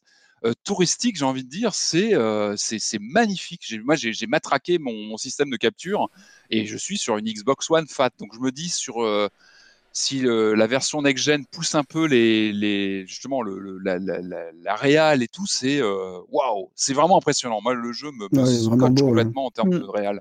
Ah, ça, c'est le gros, gros point fort euh, ah, de la série après, ouais. enfin de, de, de, cet épisode. quoi. Après, je trouve ça intéressant qu'ils reprennent euh, des. Euh, je crois que c'était dans Odyssey qu'on commençait à avoir les mécaniques d'alliance un peu avec les PNJ, où en gros on a des choix de réponse qui peuvent influencer la suite de l'aventure. Mmh. Je trouve qu'ils ont réussi à mixer plusieurs éléments connus d'Assassin's Creed et d'aboutir à un mmh. truc assez correct. Enfin, enfin assez bien, ouais. Ouais, c'est marrant. J'ai été très très séduit par le début. enfin, je suis d'accord avec, avec toi, Marius, sur le fait que le, scénario au début est, a, du mal à transporter. Par contre, je trouve que l'endroit, euh, le, lieu, euh, les montagnes, la neige, enfin, mm. c'était, il y avait, il y avait quand même comme ça quelque chose d'assez, euh, d'assez grisant. C'est pour ça que j'ai passé du temps. D'ailleurs, j'ai dû, j'ai voulu planter mon drapeau sur tous les sommets et ça prend du temps hein, de monter sur les, sur les hautes montagnes de Norvège. après, c'est vrai que j'avais du mal à rentrer dedans au niveau scénario. avant le générique, donc le générique commence quand, quand, quand, on part pour, quand on part pour l'anglais Angleterre. Euh, et, et j'avoue que j'avais du mal et je me demandais je me demandais aussi si c'était pas euh, sur cette trilogie de nouveaux Assassin's Creed. Moi, j'avais j'avais énormément d'atomes crochus avec les univers de la mythologie euh, égyptienne et de la mythologie grecque qui m'ont un peu mm. bercé pendant mon enfance et, et comme ça retrouver retrouver les mythes les mythes que j'aimais beaucoup. Ça m'a fait vraiment triper ces, ces deux épisodes et voilà, mis à part euh, Thor dans Marvel, mon, euh, mon voilà mon mon lien avec euh, la, mythologie scandinave est relativement éloigné quoi. Enfin, j'ai pas j'ai pas d'énormes souvenirs dessus, donc j'avais je me suis demandé tiens est-ce que c'est pas comme ça, est-ce que je suis pas plus distant de l'univers que que les deux précédents épisodes? Et en fait, l'arrivée en Angleterre change tout. C'est vrai que le jeu mm. commence là, beaucoup plus que sur euh, Origins et Odyssey, où en fait finalement les intros étaient vraiment des intros au jeu dans, son, dans sa globalité, c'est-à-dire la première île d'Odyssée, c'est vraiment euh, on est euh, dans on est dans le biome, on est dans le même biome, on est avec les mêmes, on, découvre tous les systèmes de jeu avec les chasseurs de primes, avec les, choses comme ça dans cette petite île, et après on découvre le, gigantisme de, de, de l'univers, et là on est vraiment sur une rupture totale, c'est-à-dire que entre les quatre 5 heures d'intro euh, où on, bah, on, se pense dans un Assassin's Creed euh, classique, entre guillemets, et, et, ce qui se passe après, il y a une vraie rupture, une rupture de... de, de... Bah, de décor, oui. De, météo, de, de, de, décor, de, choses comme ça. Une rupture de jeu aussi, parce que c'est là où on découvre finalement comment le jeu euh, va nous porter, va, va nous donner envie d'avancer. Et, et, et, je trouve que la réussite, c'est que moi, en, il y a les 5 heures de jeu m'ont laissé euh, très dubitatif. Euh, les 3-5 heures de jeu euh, m'ont laissé très dubitatif avant le générique. Et après, il m'a fallu une demi-heure pour me dire ça y est, je suis dedans et je vais pas le lâcher. Et, j'ai très vite compris, au, bout de, deux raids et de quelques missions, que ah oui, il y, a, quelque chose de fort, il y a quelque chose de.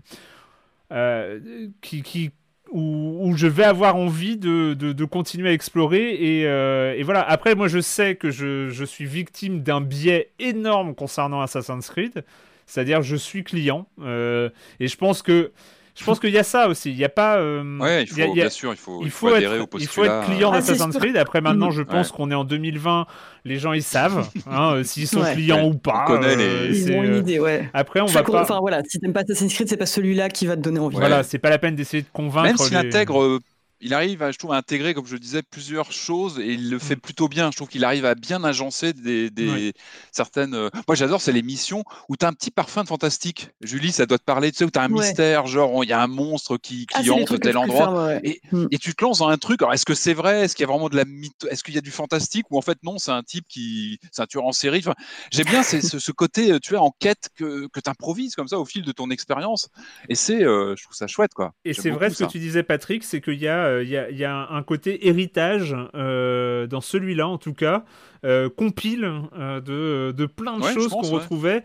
Moi j'étais très étonné de retrouver les glitches euh, donc les, les, les, scènes un peu de parcours, obstacle, puzzle euh, de, dans la matrice entre guillemets où finalement euh, le jeu s'arrête, l'univers s'arrête et puis on retrouve Leila, donc mm. l'héroïne qui va nous faire un, un, petit truc d'énigme. Alors j'étais très surpris, c'est pas bien. Moi je trouve ça pas bien, mais en tout cas ça rappelle les, les, les, les années les bah, plus sombres des, des, histoires de Desmond. et, et, et après c'est il y a, y a effectivement le côté où on se cache dans la foule, l'utilisation de la foule, alors là qui remonte, ça nous la capuche, euh, euh, la capuche, la capuche, ça nous euh, l'utilisation comme ça de se cacher dans la foule. Mais c'est vraiment des vieux souvenirs là pour le coup d'Assassin's Creed. C'est et, c'est agréable, hein. c'est plutôt pas mal. et c'est plutôt pas mal. Enfin, c'est parce que ça te force à approcher des situations un peu différemment de mm. d'arriver tous les fourraillés et puis de on en parlait, on parlait de Watch Dogs là, il y a une semaine, je crois, et justement, au moins mes missions partent toujours en vrille dans Watch Dogs. Là, moins. Euh, je trouve que tu mm. peux plus la jouer plus fin finalement, avec une évidemment une infiltration encore grand public et très accessible. Mais je trouve que tu voilà, es plus aux commandes de ta façon de jouer, plus que dans Watch Dogs, ou peut-être que c'est ma façon de jouer aussi, hein, j'en sais rien, mais euh, j'ai plus l'impression de gérer mes missions à ma façon. Moi, c'est un peu la grosse. Excuse-moi. Je voudrais juste rebondir sur Watch Dogs. C'est que j'attendais vachement de ce Watch Dog qui avait quand même une promesse super forte. Mmh. bien sûr, euh, contrairement à cet assassin qui était, euh, qui était clairement dans la continuation des autres. Et je, suis très étonné en fait de lâcher Watch Dog très facilement parce que j'ai l'impression d'y faire toujours la même chose. Mmh. vraiment de, de passer, euh, d'avoir toujours la même, la même mission. Alors que là, tu as une vraie diversité. quoi. As, T'as une variété, t'as une grosse liberté d'approche. Euh, pareil, enfin ton espèce d'arbre de compétences, enfin qui est plus un espèce de. Hmm. Ça permet vraiment en fait de, de, choisir. Ouais, voilà, une constellation, ouais, euh, de, de choisir. Qui est tentaculaire, en qui est tentaculaire. Ouais, c'est dingue. Hein. Mais au moins, ça, hein, peut correspondre à ton, à ton, approche. Euh, pareil avec oui, la gestion des armes et tout ça, c'est clair. Les composantes RPG, enfin, semi-RPG sont réussies. La, la, composante RPG, Arwan, allez, c'est ton moment. Euh, l'arbre de, de compétences. je, sais, je sais pas, je la trouve moins caricaturale que dans Odyssey et Origins euh, sur les niveaux, euh, sur. Je trouve qu'ils sont un peu, un peu sortis de ce côté avec des armes de niveau qu'il faut mettre à jour, qu'il faut euh, dès que tu gagnes deux niveaux, il faut euh, faut aller. Euh, t'es juste content de débloquer des nouveaux coups. Ouais, je sais pas. un mec au sol. Enfin, je trouve que t'es content de les débloquer, c'est tout. Moi, j'y vais pour ça aussi. Hein. Le, loot compulsif des précédents était insupportable, quoi. Ouais. Où hmm. t'avais une nouvelle arme toutes les toutes les 20 minutes et tu sais, enfin. C'est plus posé là. Hein, là, moi, je reste. Éparpillé. Moi, depuis le début, je joue avec le, même le même matos que j'améliore. Bah, que j'ai optimisé, que j'ai optimisé, mais oui, je tu sens qu'il y a une réflexion sur la série, c'est bien. il y, a de Il y a moins ce côté loot. Euh, total euh, où là en fait finalement dans, dans l'émission bah, tu vas récupérer des nouvelles armes de temps en temps mhm. mais tu vas surtout récupérer du matériel tu vas récupérer du métal tu vas récupérer des choses pour améliorer tes armes et des choses comme ça et donc du coup je sais pas il y a, y a, un ensemble de cohérents euh, que j'ai trouvé euh, que j'ai trouvé super séduisant euh, à, peu près à tous les niveaux. je trouve oui que pour une fois c'est c'est plutôt bien écrit même si je trouvais que dans de Odyssey il y avait des belles missions il y avait des, choses des choses vraiment pas mal mais mais là pour l'instant en tout cas ce que j'en ai vu c'est ça, ça, tient vraiment bien la route. Même les trucs un peu what the fuck qui, qui traînent par-ci par-là, why not? Euh, Ça, ça m'embête pas plus que ça. Et, euh, et du coup, ouais, je sais pas. Je répète que j'ai un biais énorme sur Assassin's Creed. Je crois que j'avais même dit du bien d'Assassin's Creed 3, donc euh, chose que j'ai regretté à, posteriori. Mais donc voilà, je, je fais pas énormément, je fais pas hyper confiance à, à mes premières impressions et tout ça. En même temps, là, je sais que j'ai eu cette défiance au début et qui, euh, qui s'est retournée euh, qui s'est retourné au bout de, de, 5 ou 6 heures de jeu. Et, et je pense que euh, voilà je pense que mon, confinement bis va être pris aussi par, par ce Valhalla. Ouais. d'autant que d'autant que en plus du, de l'Angleterre t'as des royaumes en plus qui viennent s'ajouter au fil du truc et qui rendent le truc mais vraiment mais, c'est terrifiant en termes de longueur. Moi, je, sais qu'il y a des pans de l'histoire que j'ai pas exploré du tout encore. Euh. c'est colossal, hein. C'est colossal. On le sent, hein. moi je dois avoir 15, une bonne quinzaine d'heures de jeu, j'ai à peine gratouillé le début. Quoi. Ouais, c'est ça, t'as l'impression d'avoir C'est colossal, c'est colossal. En même temps, voilà, tu sais que t'en as pour des heures et que bah, le jeu, on a sous le, on a, on a, on a sous le pied, quoi. Et, et, je trouve, moi, euh, il y a aussi un, des derniers points, c'est par exemple dans Odyssey, ils avaient rajouté les, les, les, grandes scènes de baston, les grandes bastons comme ça, qui étaient mm-hmm. totalement artificielles. Enfin voilà, ils avaient voulu faire, euh, ils avaient voulu faire, euh, comment ça s'appelle euh, ce 300, 300 non Ouais, enfin les, les jeux de combat de masse là, je, je, c'est un nom japonais, ah, oui, les Dynasty Warriors et, et, ce genre de choses, mais dans des dans des trucs très très, c'était très artificiel. Là, je trouve que les raids ont ce côté totalement organique qui est qui est super agréable quand tu vois partir tes guerriers vikings devant toi, ouais, machin avec leurs boucliers et tout ça. Il y a, y a un côté épique, quoi. Il y a quelque chose de, de grisant dans ces moments-là. J'ai quand même quelques réserves, moi, sur les grosses, grosses, grosses bastons. Ouais. Où t'as un truc très euh, scénarisé dans la mesure où t'as des objectifs pendant la baston. Mm. Et si tu ne remplis pas ces objectifs, t'as beau euh, défourailler les ah mecs. T'as un, ils sont illimités, un, de faire les voilà, ils pop derrière toi de façon, euh, de, de, façon complètement absurde. Euh, il y a vraiment des fois où ça se voit et c'est gênant, quoi. Enfin, c'est mm, mm. c'est ridicule, enfin, c'est con. Et ça nuit au jeu, je trouve. Ouais. Mm. Mais euh, Il y a les séquences de, les séquences de bélier. Je sais pas si vous avez vu les séquences de bélier, elles sont ouais, marrantes, aussi. Hein. Mais je, je, je, trouve que ce qui, est, ce qui est super agréable et en tout cas ce qui est une vraie réussite euh, côté Ubisoft sur les trois derniers Assassin's Creed et qu'on avait un peu perdu juste avant, et évidemment sur euh, Unity et Syndicate qui sont quand même un peu les les, les, les, côtés un peu problématiques de des, des de, dans, dans, tous les Assassin's Creed sur, sur le voilà, sur l'histoire de, sur l'histoire de la licence, c'est que là, ils ont retrouvé comme ça cette promesse initiale hein, euh, qui avait vraiment eu sur euh, le premier, le deuxième, un peu sur le troisième, enfin sur euh, à Istanbul, je sais plus comment comment il s'appelait. Enfin, c'était révélation d'avoir d'avoir ces, ces, ces, promesses de voyage, c'est-à-dire on, voyage une temporalité, un univers et un lieu à chaque fois, et puis on, on accompagne ça d'un voilà, d'un gameplay, d'un jeu euh, qui donne envie de visiter un peu tous les environnements. Et voilà, et je trouve qu'ils ont un peu retrouvé comme ça le, la façon de faire. En tout cas, ils ont, ils ont trouvé une méthode, un, truc qui nous, euh, nous, nous, emmène comme ça dans un nouvel univers. Euh, et, ça me rappelle ces moments où on se disait toujours ah bah tiens ça va être quoi le prochain univers d'Assassin's Creed? Où est-ce que je vais aller la prochaine fois?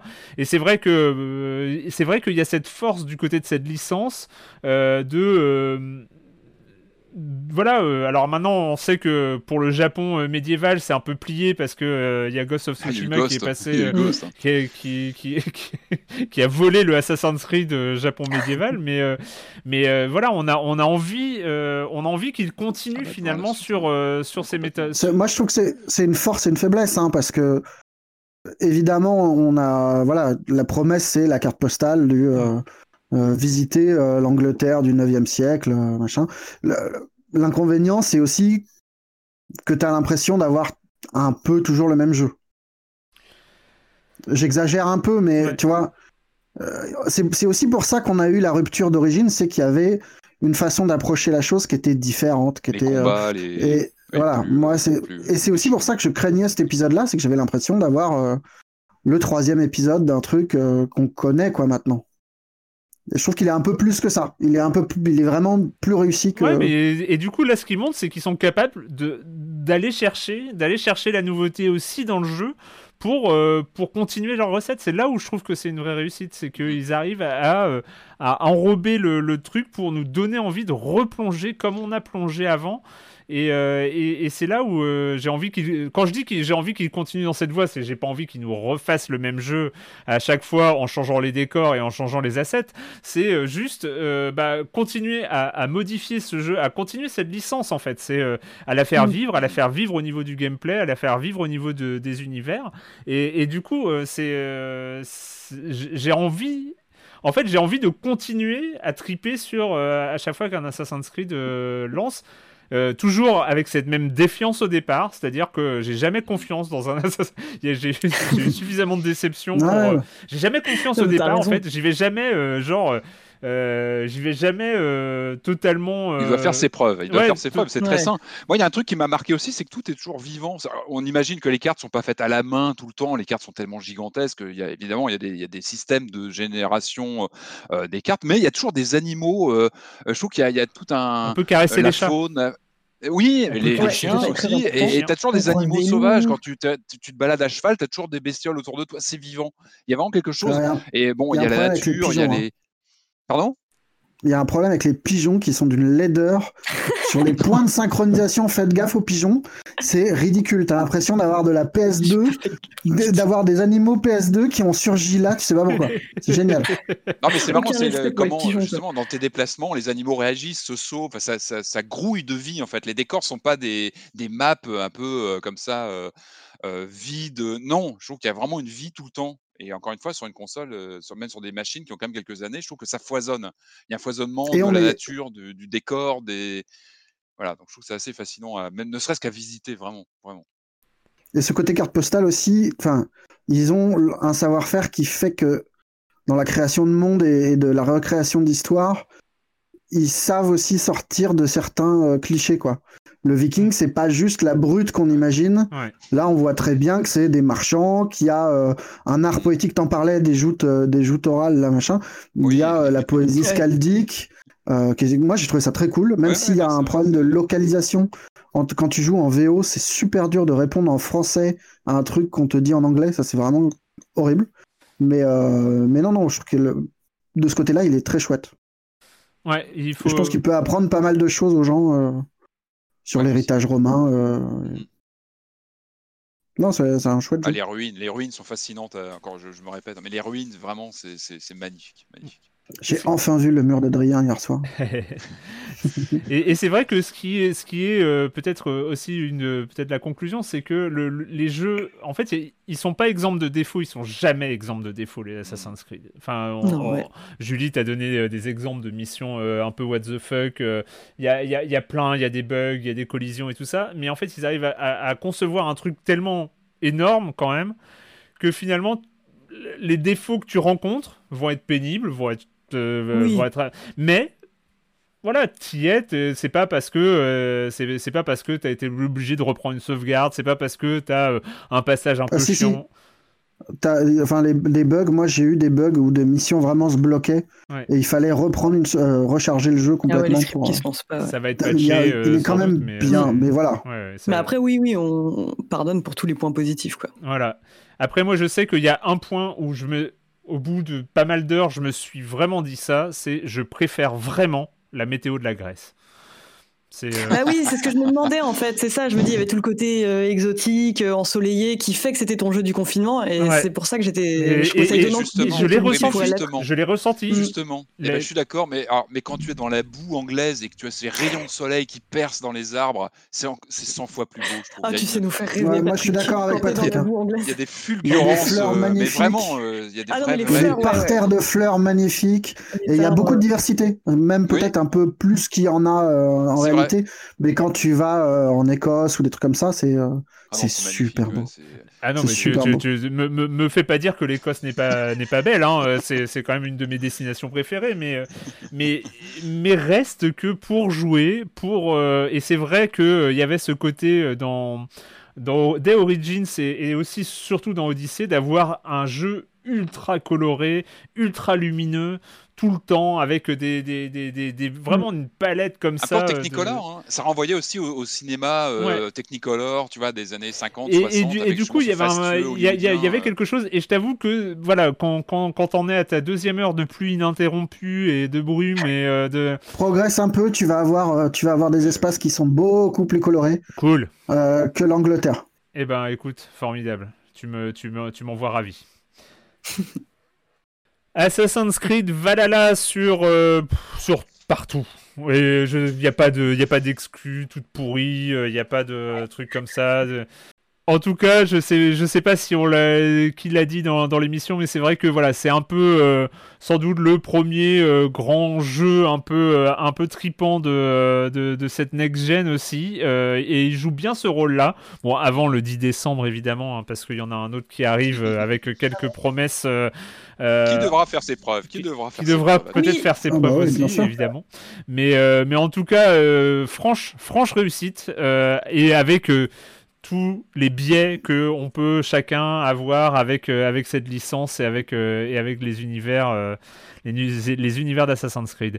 Euh, donc euh, voilà et bah on va finir quand même cette émission avec deux jeux euh, deux jeux dont on va parler un peu plus rapidement. Le premier, eh bien, il est sorti cet été. C'était une belle surprise éditée par Devolver et il devient disponible bah, depuis je sais pas combien de temps, mais en tout cas, il l'est actuellement sur le Xbox Game Pass. On parle bien sûr de Carrion.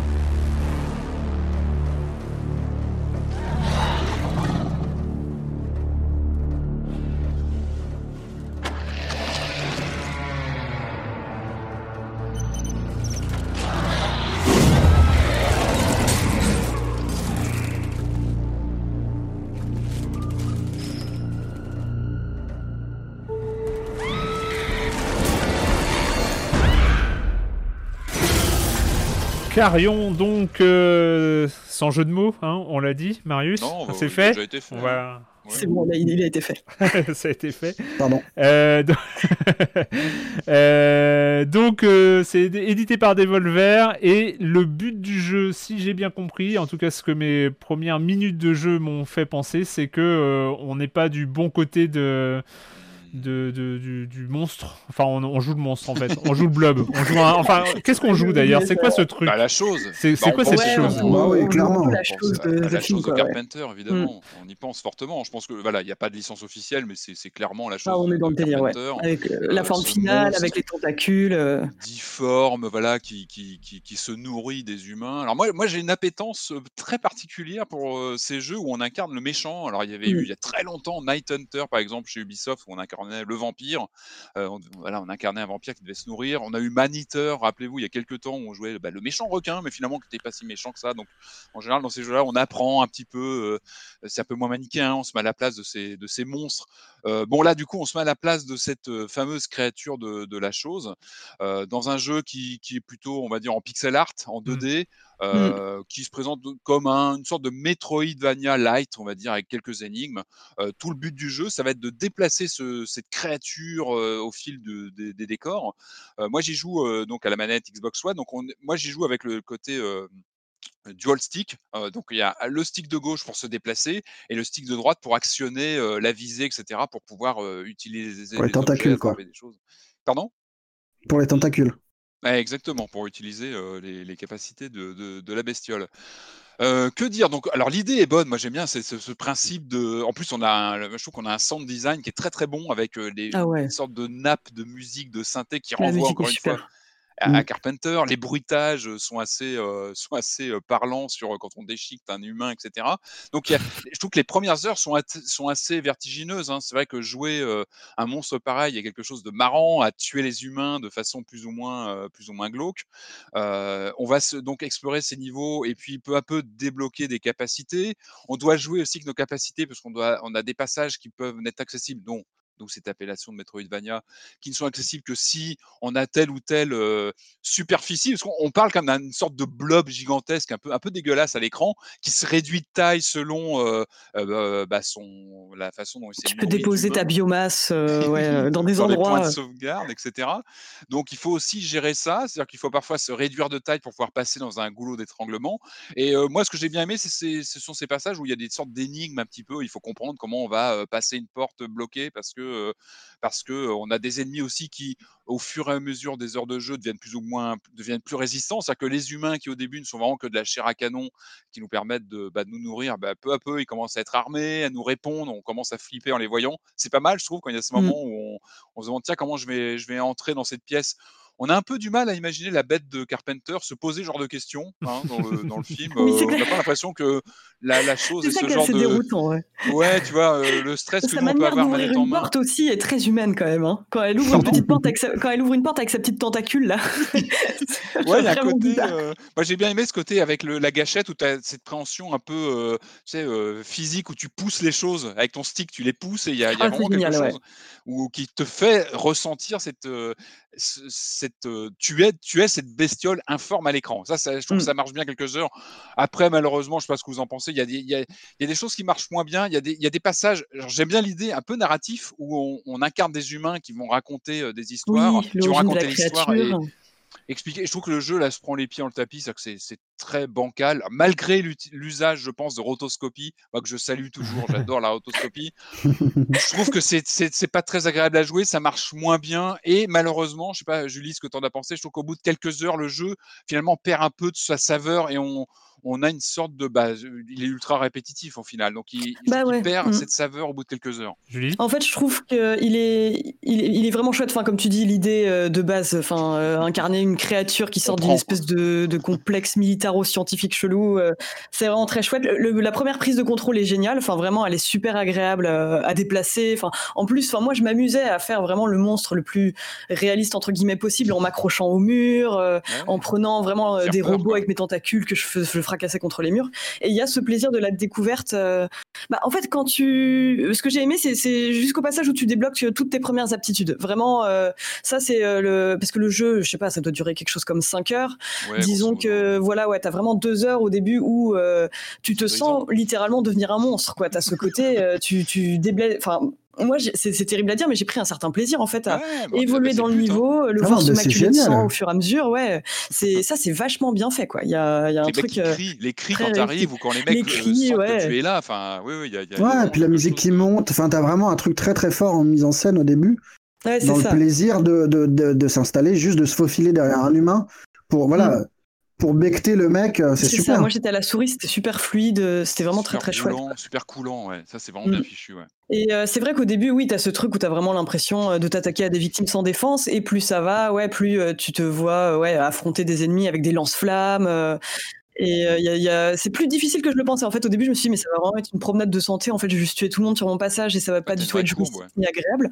Là, quand même, ouais, tu as des petits moments euh, assez, euh, assez intéressants ouais, où, tu te dis, ouais, comment est-ce que je vais bien pouvoir faire? Et les pouvoirs de la créature, je trouve, sont assez chouettes. Enfin, au début, ça va juste être euh, euh, balancer une espèce de toile d'araignée qui permet d'assommer les ennemis. Après, il y a euh, un truc que j'ai beaucoup aimé, moi, c'est la, la photokinésie, en fait, où euh, tu peux donc euh, devenir invisible et passer des, des, des zones avec des lasers et c'est super bien fait, ouais. Ça, j'ai le vraiment. bras que tu étends, l'espèce de petit bras, la tentacule, quoi, que tu, tu peux appuyer sur un bouton à distance quand tu as. Oui. euh, voilà, ça, c'est, voilà, ça fait partie des Les mécaniques vraiment sont euh, débloques. Bah ouais, c'est ça. Puis c'est assez marrant quand même de se dire ah bon bah allez, je vais me départir de ma biomasse dans une espèce de, de petit point d'eau.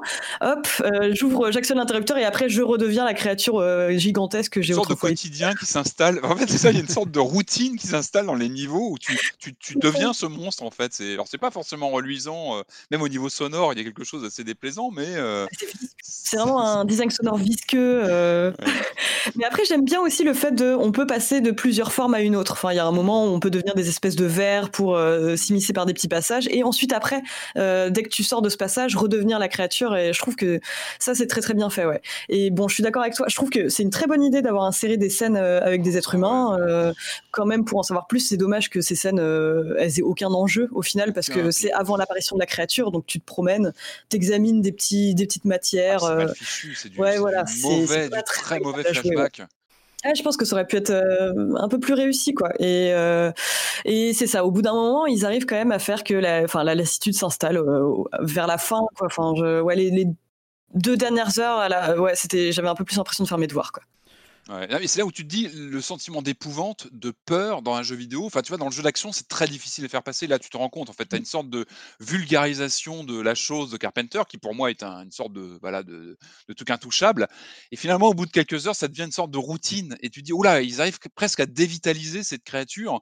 Euh, bon, après, c'est du jeu d'action, c'est du Metroidvania. Le but, c'est pas de nous faire peur, puisqu'en plus, on est de l'autre Oui. côté de la, de la, de, de- voilà, de la, Ouais, c'est ça. on est avec la créature, mais, finalement, on, on perd le, le, Il n'y a aucune notion de, de, voilà, de peur ou de même d'ambiance. Finalement, tout ça, finalement, se, dé- se détricote au fil des heures. C'est peut-être Mm. un peu dommage. Il y avait peut-être quelque chose à faire. Ou ça aurait été marrant de nous faire carrément basculer de l'autre côté à un moment du jeu. Tu vois, qu'on devienne les humains et qu'on essaie de lutter contre la créature qu'on a incarnée au début. Ça aurait pu être marrant d'avoir un twist comme ça. En même temps, ce qui Là, motive, ce qui euh, motive de, de- dans le jeu, c'est euh, le moteur de déplacement du monstre. Enfin, c'est là le, la révolution, loi. le, le- le truc absolument incroyable.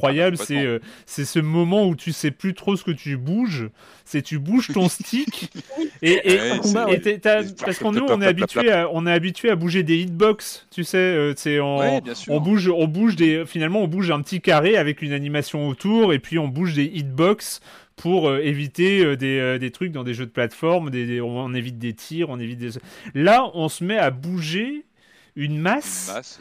Qui va euh, qui va dégouliner, qui va aller un peu partout, qui va se coller un peu partout. On sait plus trop ce qu'on dirige. Enfin moi c'est vraiment ce que ce que j'ai beaucoup aimé au début, c'est ce moteur de Ah ouais, déplacement euh, de blob euh, comme enfin qui est euh, qui est en même temps euh, très approximatif parce que tu sais pas trop ce que tu bouges et en même temps très agréable à manier je trouve enfin c'est super Mais par euh, contre, qui rend du coup les, les affrontements un peu plus costauds avec des humains à Oui. etc., plus délicats parce que tu sais pas trop où t'es. euh, ouais. Là, ça t'es peut devenir plus délicat, justement. Ouais. T'es partout et tu te fais allumer très vite. Ça, c'est vrai que. Hmm. Par contre, c'est- graphiquement, visuellement, c'est superbe. Les pixels, euh, on est du- sur du pixel art, mais c'est vraiment très joli. Les tentacules qui s'accrochent au mur, au- c'est très très bien fichu. Et euh, quand tu manipules au stick comme ça ta masse, c'est super bien fait. Et il varie un peu les environnements quand même, tu vois, t'as as les jardins botaniques, enfin il y a, il y a- il y a quelques trucs euh, qui se passent dans l'eau euh, Centrale nucléaire, machin. Ouais, Enfin, c'est oui, ça, t'as un peu, ouais, le, le- le- euh, c'est un peu un rêve d'enfant quoi pour moi ce jeu quoi. Ouais, c'est euh, un rêve d'enfant de jouer un monstre dans les, dans des sous-sols boueux. ce truc, ouais, la promesse de pouvoir incarner euh, la masse informe de The Thing qui est à la fois un truc qui ressemble à rien mais qui ressemble à tout parce que c'est un amalgame de plein de trucs à la fois, euh, je trouve ça très réussi. Ce qui est juste dommage, c'est qu'il y a les moments de retour à la réalité où t'es un peu Ah ouais. déboussolé. ou parce qu'il y a des moments où tu te perds quand même. hein. ouais Enfin, Ouais, euh, complètement. hein. Ah oui, oui, il y a des moi dès le moments- début hein. euh, moi je savais pas. Ouais, j'étais tellement déboussolé et je me sentais. euh, ça rendait la créature un peu triste à l'écran, quoi. Quand tu la voyais se balader péniblement en train de chercher la un peu sortie, quoi. vulgaire, un peu prosaïque, et c'est dommage parce que Ouais. oui, c'est pas le but. Plus court, je pense, ça aurait pu être ouais, une super expérience assez intense, euh, un peu plus courte, ça aurait été pas mal, ouais. c'est développé C'est un par bon euh, jeu Game Pass pour le coup. Ouais, jeu Game Pass. Mm. C'est développé par Phobia Game Studio, c'est édité par Devolver et c'est disponible sur le Game Pass de Microsoft entre autres et euh, sur Steam et, euh, sur- et, et, et Switch ailleurs. aussi, je crois. Et sur... Oui, Switch, je, je je crois sur. Switch aussi. Ouais. J'arrête de dire des trucs comme ça, ça se trouve c'est pas sur Switch, ça se trouve j'ai pas vérifié. je crois, je, vais devoir encore Ouais, faire un démenti euh, la semaine prochaine, ça va être insupportable. Euh, ça s'appelle Carion euh, et on va finir cette émission parce qu'on l'a un tout petit poil démonté en première instance euh, quand il est sorti en version dite de current gen en septembre. Il est sorti et ça ne rimait à rien, ça ne rimait à rien et au niveau du jeu qui semblait avoir oublié plein de choses et au niveau de de ce que ça proposait, c'était ce NBA 2K21. Avec les nouvelles consoles, ils ont décidé de sortir un vrai jeu et c'est pas plus mal, NBA 2K21.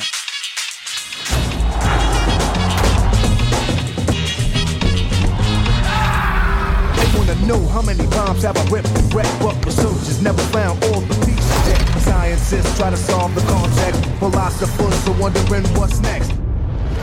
Euh, Marius, qu'est-ce que t'en as pensé euh, de cette version-là? Euh, je sais pas encore parce que c'est des jeux. euh, On parle de jeux doudou et c'est des jeux qu'on fait pendant des centaines d'heures. Enfin, je sais plus. J'avais vu le décompte de mon temps sur les derniers Touquet. Euh, Oui, non. de temps sur, le- sur le truc PlayStation, c'est atroce. Mais donc je non.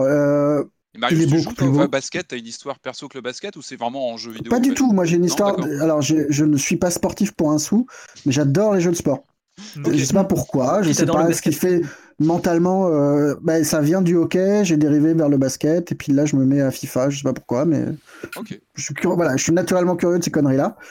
Euh, Et non, il est très beau. euh, même s'il n'y a pas la même rupture, je trouve que euh, qu'avec la génération précédente, Mm. qui était vraiment, vraiment, vraiment un truc de fou. Euh, mais là, il est très beau. Il y a le, le côté très agréable de ne plus taper les temps de chargement de Touquet, Ah oui. qui étaient quand même très longs, qui étaient très pénibles, qui donnait l'opportunité à Touquet de nous rajouter de la pub, puisqu'il y a eu un petit scandale il n'y a pas eu si longtemps, euh, qui était à moitié exagéré ce scandale, parce qu'il y en avait eu de la pub avant, Mm, mm. dans les- dans l'édition précédente, où il y avait des pubs Adidas qui se lançaient au milieu de ton truc, euh, ce qui est un peu pénible. Là, t'appuies sur jouer, le match se lance. Donc Ouais. c'est au moins c'est fini, ils pourront plus faire ces taquets-là. Euh, J'apprécie beaucoup, c'est vraiment un point de détail, mais euh, le fait que au mode euh, ma carrière s'ajoute un mode ma carrière WNBA où tu peux créer une femme et jouer euh, dans une C'est ligue pas, un que dé- tu connais c'est- c'est pas. avec- tant que c'est un détail, parce que moi, c'est vrai que c'est un point qui m'avait empêché, parce que de la WNBA est arrivé avec euh, Touquet 20. Euh, C'était Ouais. un, un des points euh, qui était hyper cool, c'est-à-dire d'avoir ce championnat féminin euh, américain euh, avec, euh, avec les, les vraies joueuses, avec euh, pas mal de choses, et c'était très cool. Sauf que moi, j'y ai pas joué parce que j'ai une façon de jouer à NBA 2K qui est où je, je préfère jouer un joueur sur le terrain que l'entièreté de l'équipe. Et euh, c'est vrai que voilà, c'est deux façons totalement différentes de jouer, hein, parce que quand tu joues qu'un seul personnage, c'est différent que quand tu joues finalement le ballon, euh, où tu vas euh, finalement changer de personnage en fonction de qui, est- qui, est- qui a le ballon. Et c'est vrai que moi, le Non, fait tu joues de... pas que le ballon, tu joues aussi la- les mouvements d'une équipe, les défenses de zone. et C'est vachement plus Oui, intéressant. en c'était c'était une image. C'était une image.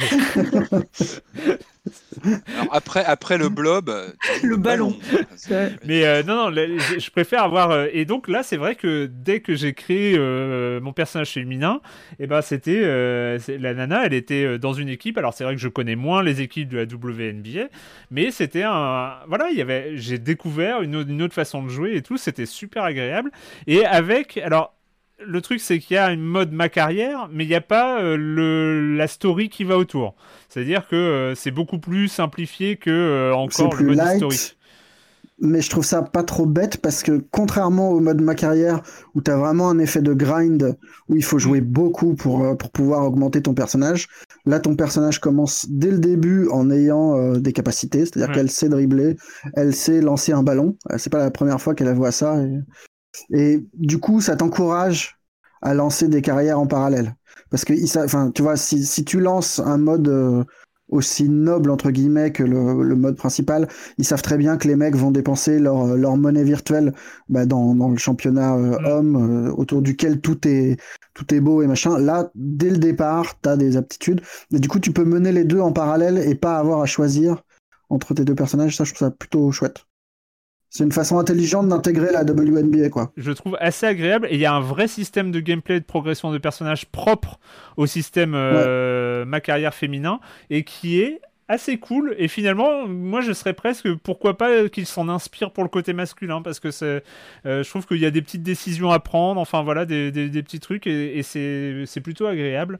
Euh, et après bah il faut reparler de ce my carrière de, de ce ma carrière côté masculin qui était totalement euh, hyper bizarre euh, dans, dans la première version de Touquet 21 parce que tu avais une histoire qui était euh, tu faisais le lycée puis l'université puis la draft et là le jeu s'arrêtait. C'est à dire qu'il y avait euh, une fois que tu avais récupéré ton équipe finale donc parmi les, équipes de NBA et ben tu avais plein d'arcs narratifs euh, qui, était, qui avait été créé par, euh, par le début de ta carrière, qui était interrompu brutalement. T'avais plus d'histoire, t'avais ton personnage qui arrivait, qui faisait les matchs, et t'avais plus aucune histoire, sauf par des SMS que sur ton téléphone. L'histoire, elle, elle arrivait plus, elle n'avançait plus que par des SMS.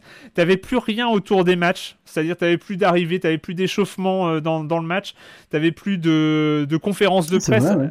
Alors c'était c'est- ridicule, ça semble ridicule de dire qu'il y avait plus de conférences de presse, mais ça fait partie du côté ma carrière, c'est-à-dire que t'as fait un grand match, t'as fait une perf, t'as fait un truc, bah, tu vas répondre aux questions des journalistes qui vont te faire avoir de- des fans, qui vont te faire avoir des, des trucs comme ça. T'es en plein roleplay. euh. Ouais, mais voilà, mais c'est- c'est c'est ça le mode ma carrière de NBA 2K, c'est- c'est c'est tout ça. Et là, t'avais t'avais plus rien, c'est-à-dire t'avais une sorte de truc à l'os qui, qui voulait plus rien dire. Et là, tu retrouves ça, c'est-à-dire que tu retrouves des éléments narratifs qui manquaient, et ben ils ont été rajoutés. En fait, c'est juste qu'ils ont pas eu le temps. C'est juste que c'est en fait c'est- cette version next gen, c'est la preuve que la version sortie en septembre est une C'est escroquerie. une arnaque. Vraiment. Mais C'est très très violent, je trouve. Enfin, euh, tu vois que le jeu était euh, était amputé. Tu et puis il y a vraiment ce truc scandaleux, moi je trouve, de euh, de conversion de la version PS4 vers la version PS5 qui n'est automatique que si tu as pris l'édition Ah de luxe à Ah, 99 ça casse, balles et tout, Ah ouais, la où tu te retrouves vraiment avec une poubelle euh, foutage de gueule euh, dans, dans la version euh, current gen euh, Ouais.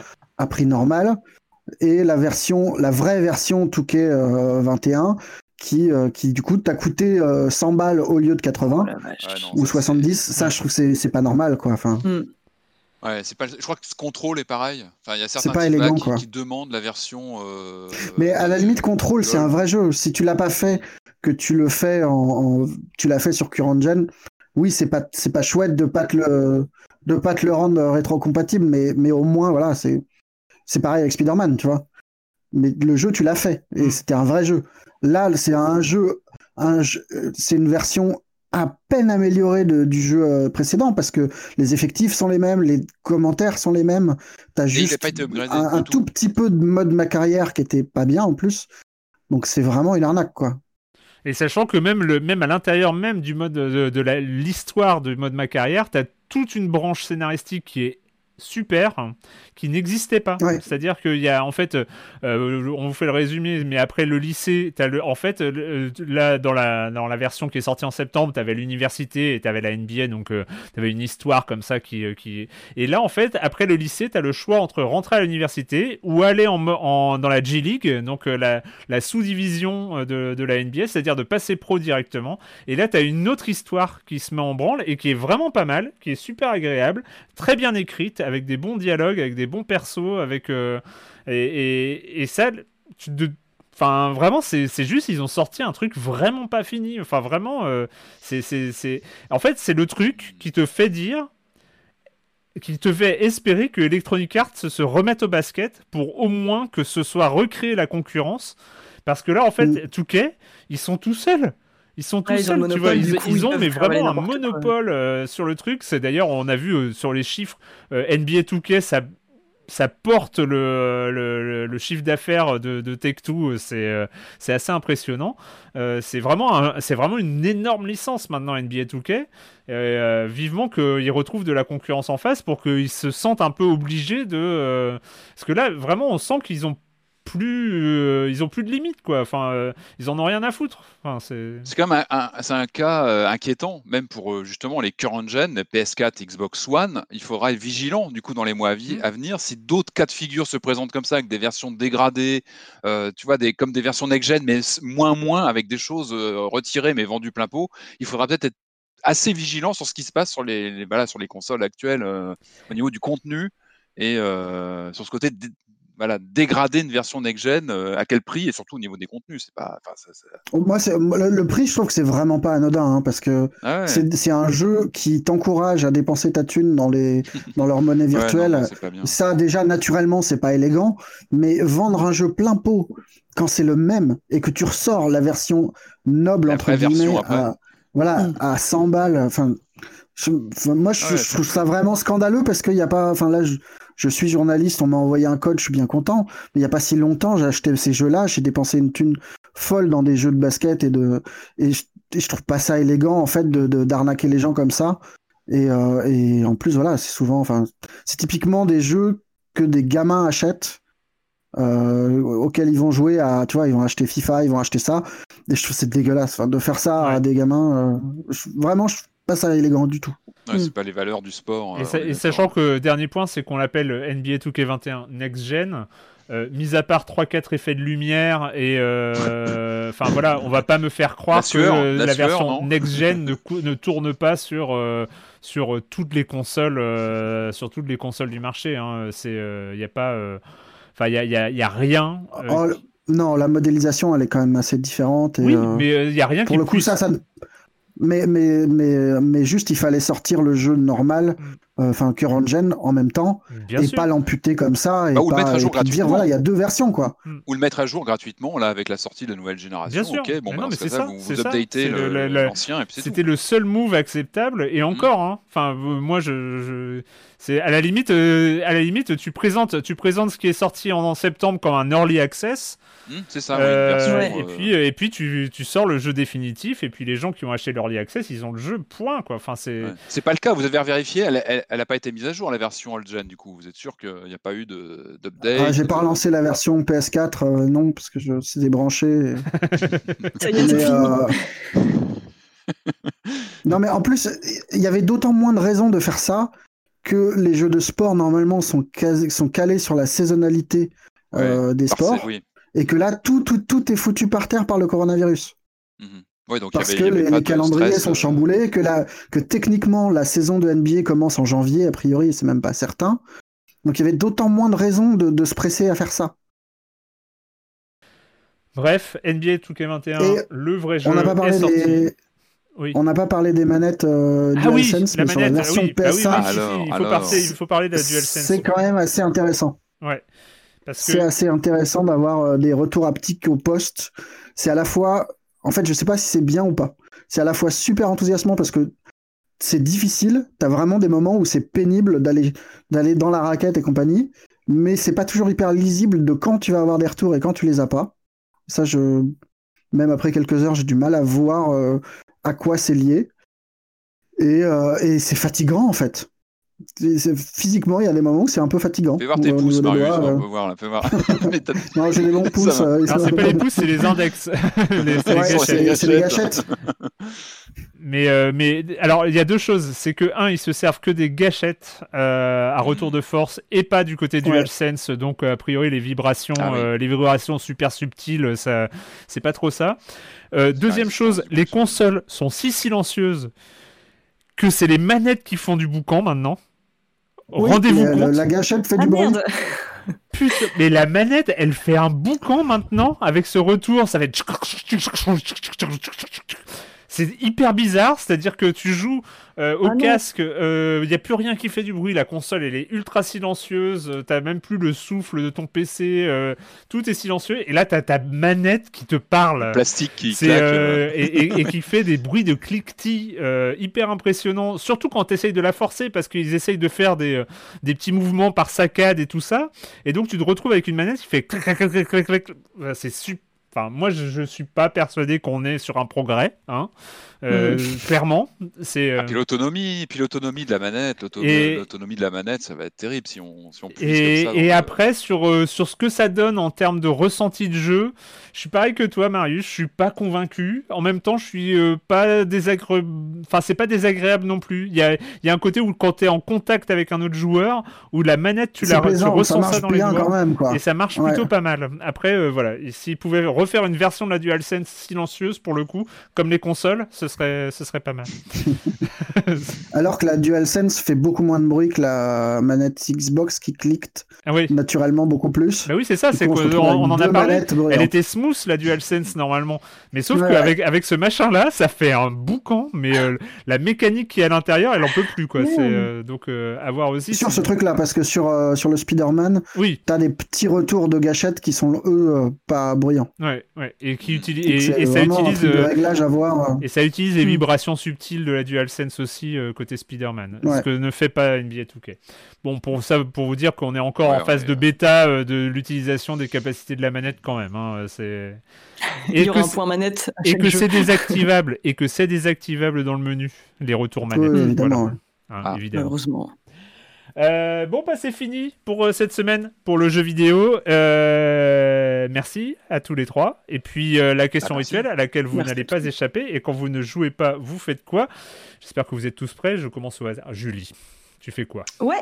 Euh, ben moi, ouais, je suis prête. Euh, c'est même un peu une recommandation 3 en 1 parce qu'en fait là, je, j'étais prise de nostalgie. J'avais envie de remater euh, une de mes séries préférées de tous les temps. C'est Les Sopranos. De toute façon, je pense que c'est superflu de la présenter aujourd'hui. Mais du coup, pour la revisionner, je me suis accompagnée de deux bouquins. Donc le premier, c'est le Soprano Family Cookbook qui en fait euh, compile. c'est vachement bien pour les monomaniaques comme moi qui peuvent pas regarder les affranchis sans bouffer des spaghettis bolognaises, mais euh, en gros, euh, dedans, tu as toutes les recettes un peu emblématiques de la série. Tu vas avoir les ziti euh, de Carmela Soprano, euh, les champignons frits de Livia. C'est c'est vraiment très très cool. Sachant que bon, il y a beaucoup de plats familiaux italiens pour 50 personnes et qu'il faut adapter euh, le bouquin et éditer comment. Ah, je vais te demander des photos, moi. Et, et c'est un plaisir- franchement, c'est un plaisir de pouvoir regarder en te disant Ok, je me souviens que dans cet épisode, il mange ce truc hyper bon, je vais me le faire aussi, comme ça, euh, j'aurai pas la rage. Et l'autre livre qui est vraiment euh, très très chouette, c'est euh, The Soprano Session, euh, donc qui a été écrit par Matt Zoller Seitz et Alan Sepinwall.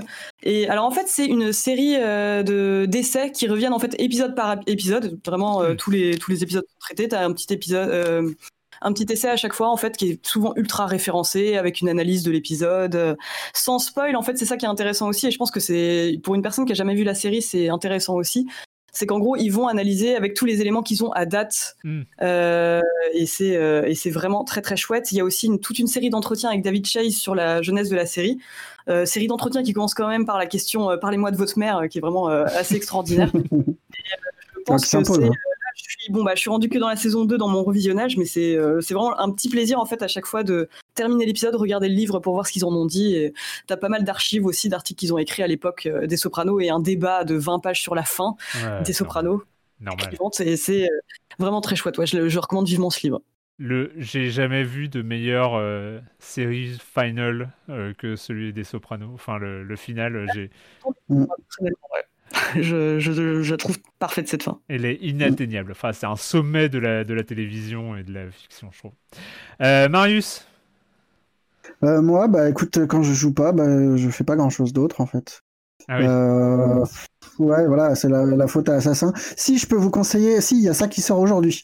Le Long Story Short de Simon Anselman, qui est euh, un auteur de bande dessinée euh, tasmanien installé euh, aux États-Unis, euh, qui fait la série Meg, Mog and All, euh, qui est la série la plus drôle de ces dernières années, je pense. ouais, c'est vraiment très, avec c'est génial. Et là, c'est une compilation de tous les zines qu'il a pu faire ces dernières années, euh, au point qu'il se fait autant de thunes avec ses fanzines qu'avec ses bouquins. Et euh, du coup, c'est c'est assez différent du reste dans la mesure où il change de technique euh, beaucoup plus que dans ses bouquins, où il y a des trucs plus jetés, plus c'est très très drôle, très bien et très vulgaire, Et ça s'appelle comme, comment? comme d'habitude. Ça s'appelle Long Story Short. D'accord. Patrick? Alors moi je cherche, je, je cherche autour de moi parce que je crois que j'ai le bouquin des recettes euh, des films de James Bond, mais je ne le trouve pas. Bon, mais j'ai ça quelque part. Je, voilà, j'assume. Euh, non, bah moi je continue euh, Cobra Kai. hein, je vous en ai parlé la semaine dernière. J'adore. J'ai eu un peu de mal à passer le cap de l'épisode avec la réunion, sans trop spoiler, des Cobra Kai de 84. Assez poignant. Enfin, vraiment, ça prouve que cette série, elle a, elle a du cœur et enfin j'aime beaucoup vraiment. Je trouve que c'est une- vraiment une excellente surprise. Sinon, bon, vu qu'on est entre nous, je vais peut-être vous parler d'une de mes petites marottes annuelles hein, autour d'Halloween. Bon, on est encore à Halloween. De toute façon, c'est Halloween tous les jours en ce moment. Alors, j'ai cette habitude euh, à cette période-là, c'est de ressortir mes séries des années 80. Euh, j'ai cette euh, appétence particulière Tu pour les épisodes Halloween. Halloween. Pardon? Tu fais ça que à Halloween. euh, oui, particulièrement sur les épisodes Halloween. Alors moi, j'adore l'épisode Halloween, par exemple, de, de K2000, de Night Rider. C'est Halloween Night, parce que dans Night Rider, tu avais toujours un, un petit jeu de mots. En... Donc un épisode complètement improbable, avec euh, en plus tourné dans, les, dans le studio Universal. Donc on voit la maison de Psychose. Tu as un mec qui joue un espèce de faux Norman Bates. Enfin, c'est, c'est colo- Celui-là, je le mets tous les ans. C'est vraiment un de mes doudous, euh, cet épisode. Euh, Hollywood- euh, donc Halloween Night, il est hal- hallucinant. Euh, T'as un Starsky Hutch aussi assez culte hein, qui s'appelle The Vampire avec John Saxon quand même qui joue un tueur en série euh, euh, vampire. Tu as l'amour du risque aussi, Night Horrors dans la saison 1, épisode 14. tu as un croisière, la croisière s'amuse aussi assez culte avec Vincent Price que j'aime beaucoup. Non mais pourquoi j'aime ça? Parce que je trouve ça génial quand le fantastique s'invite dans des séries qui sont normalement plutôt ou cartésiennes ou policières. Mhm. C'est souvent très maladroit. Et, et moi, ce que je trouve intéressant, c'est que ça convoque toujours les clichés du cinéma d'horreur, tu sais, avec des effets euh, spéciaux un peu genre pochette surprise. En fait, à chaque fois dans ces dans ces épisodes euh, très années 70 ou 80, ça convoque tous les clichés du bah, du cinéma horrifique et ça, je trouve ça euh, voilà, c'est toujours très succulent. Je vous recommande hein, l'épisode K2000 euh, sur Halloween ou donc le Starsky. Enfin, c'est une sorte. Je crois que je regarde moins de séries actuelles, mais c'est moins de tradition. Je crois l'épisode Halloween aujourd'hui. Je crois que ça se fait moins. Euh, en tout cas, c'est Oh, voilà, si, toujours ça, un- dans les- tu le retrouves quand même. Ouais, Dans les, dans les séries euh, comiques notamment. ouais. C'est peut-être moins marqué, Ouais. mais en tout cas, euh, vraiment, je recommande dans ces années-là, il y avait une sorte de décontraction et de. Enfin, c'est toujours un grand moment à la fois de gêne et de. Je crois que Julie, tu peux aussi comprendre ce que je ressens sur le...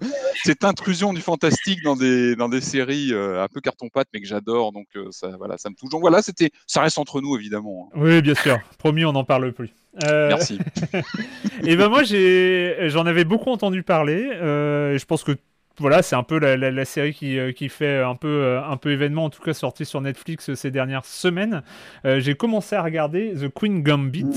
Euh, ah oui, oui, le- oui, ça, le- c'est- alors, Tout le monde en parle. hein. traduit euh, d'une manière totalement débile le jeu de la dame, hein, alors que le, le, des- gam- gambit de la dame, c'est quand même une ouverture, euh, une ouverture aux échecs, donc euh, c'est quand même un peu idiot de traduire ça par le jeu de la dame qui ne veut rien dire aux échecs. Euh, bref, euh, donc The Queen Gambit, euh, qui est donc une mini-série, je crois qu'il y a 6 ou 7 épisodes d'une heure.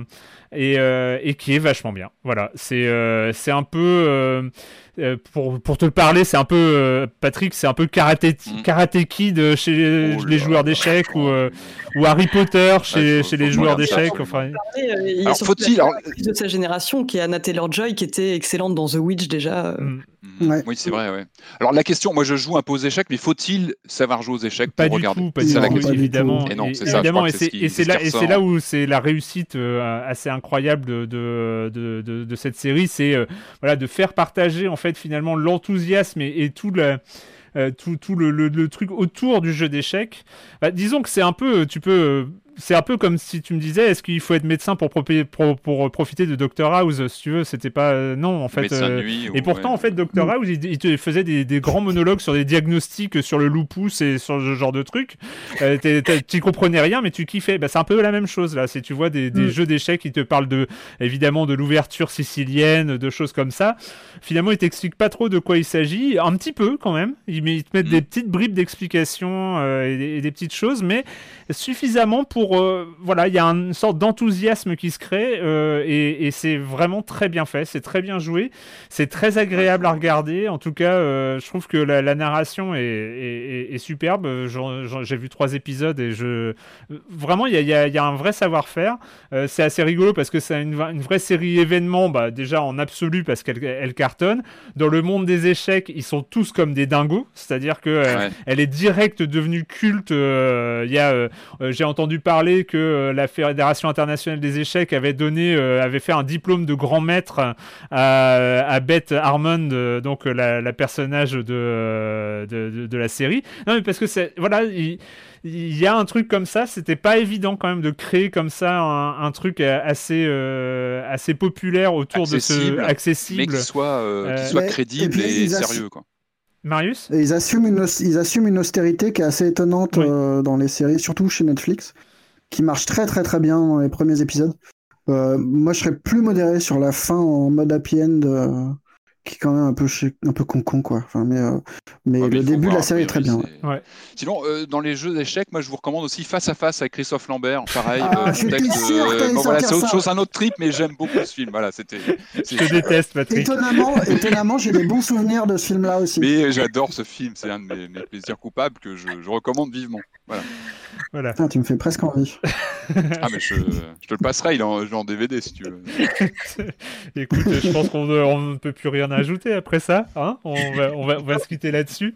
Euh, merci encore une fois à tous les trois. Et nous, on se retrouve la semaine prochaine pour parler de jeux vidéo sur libération.fr et sur les internets. Ciao. Ciao. Ciao.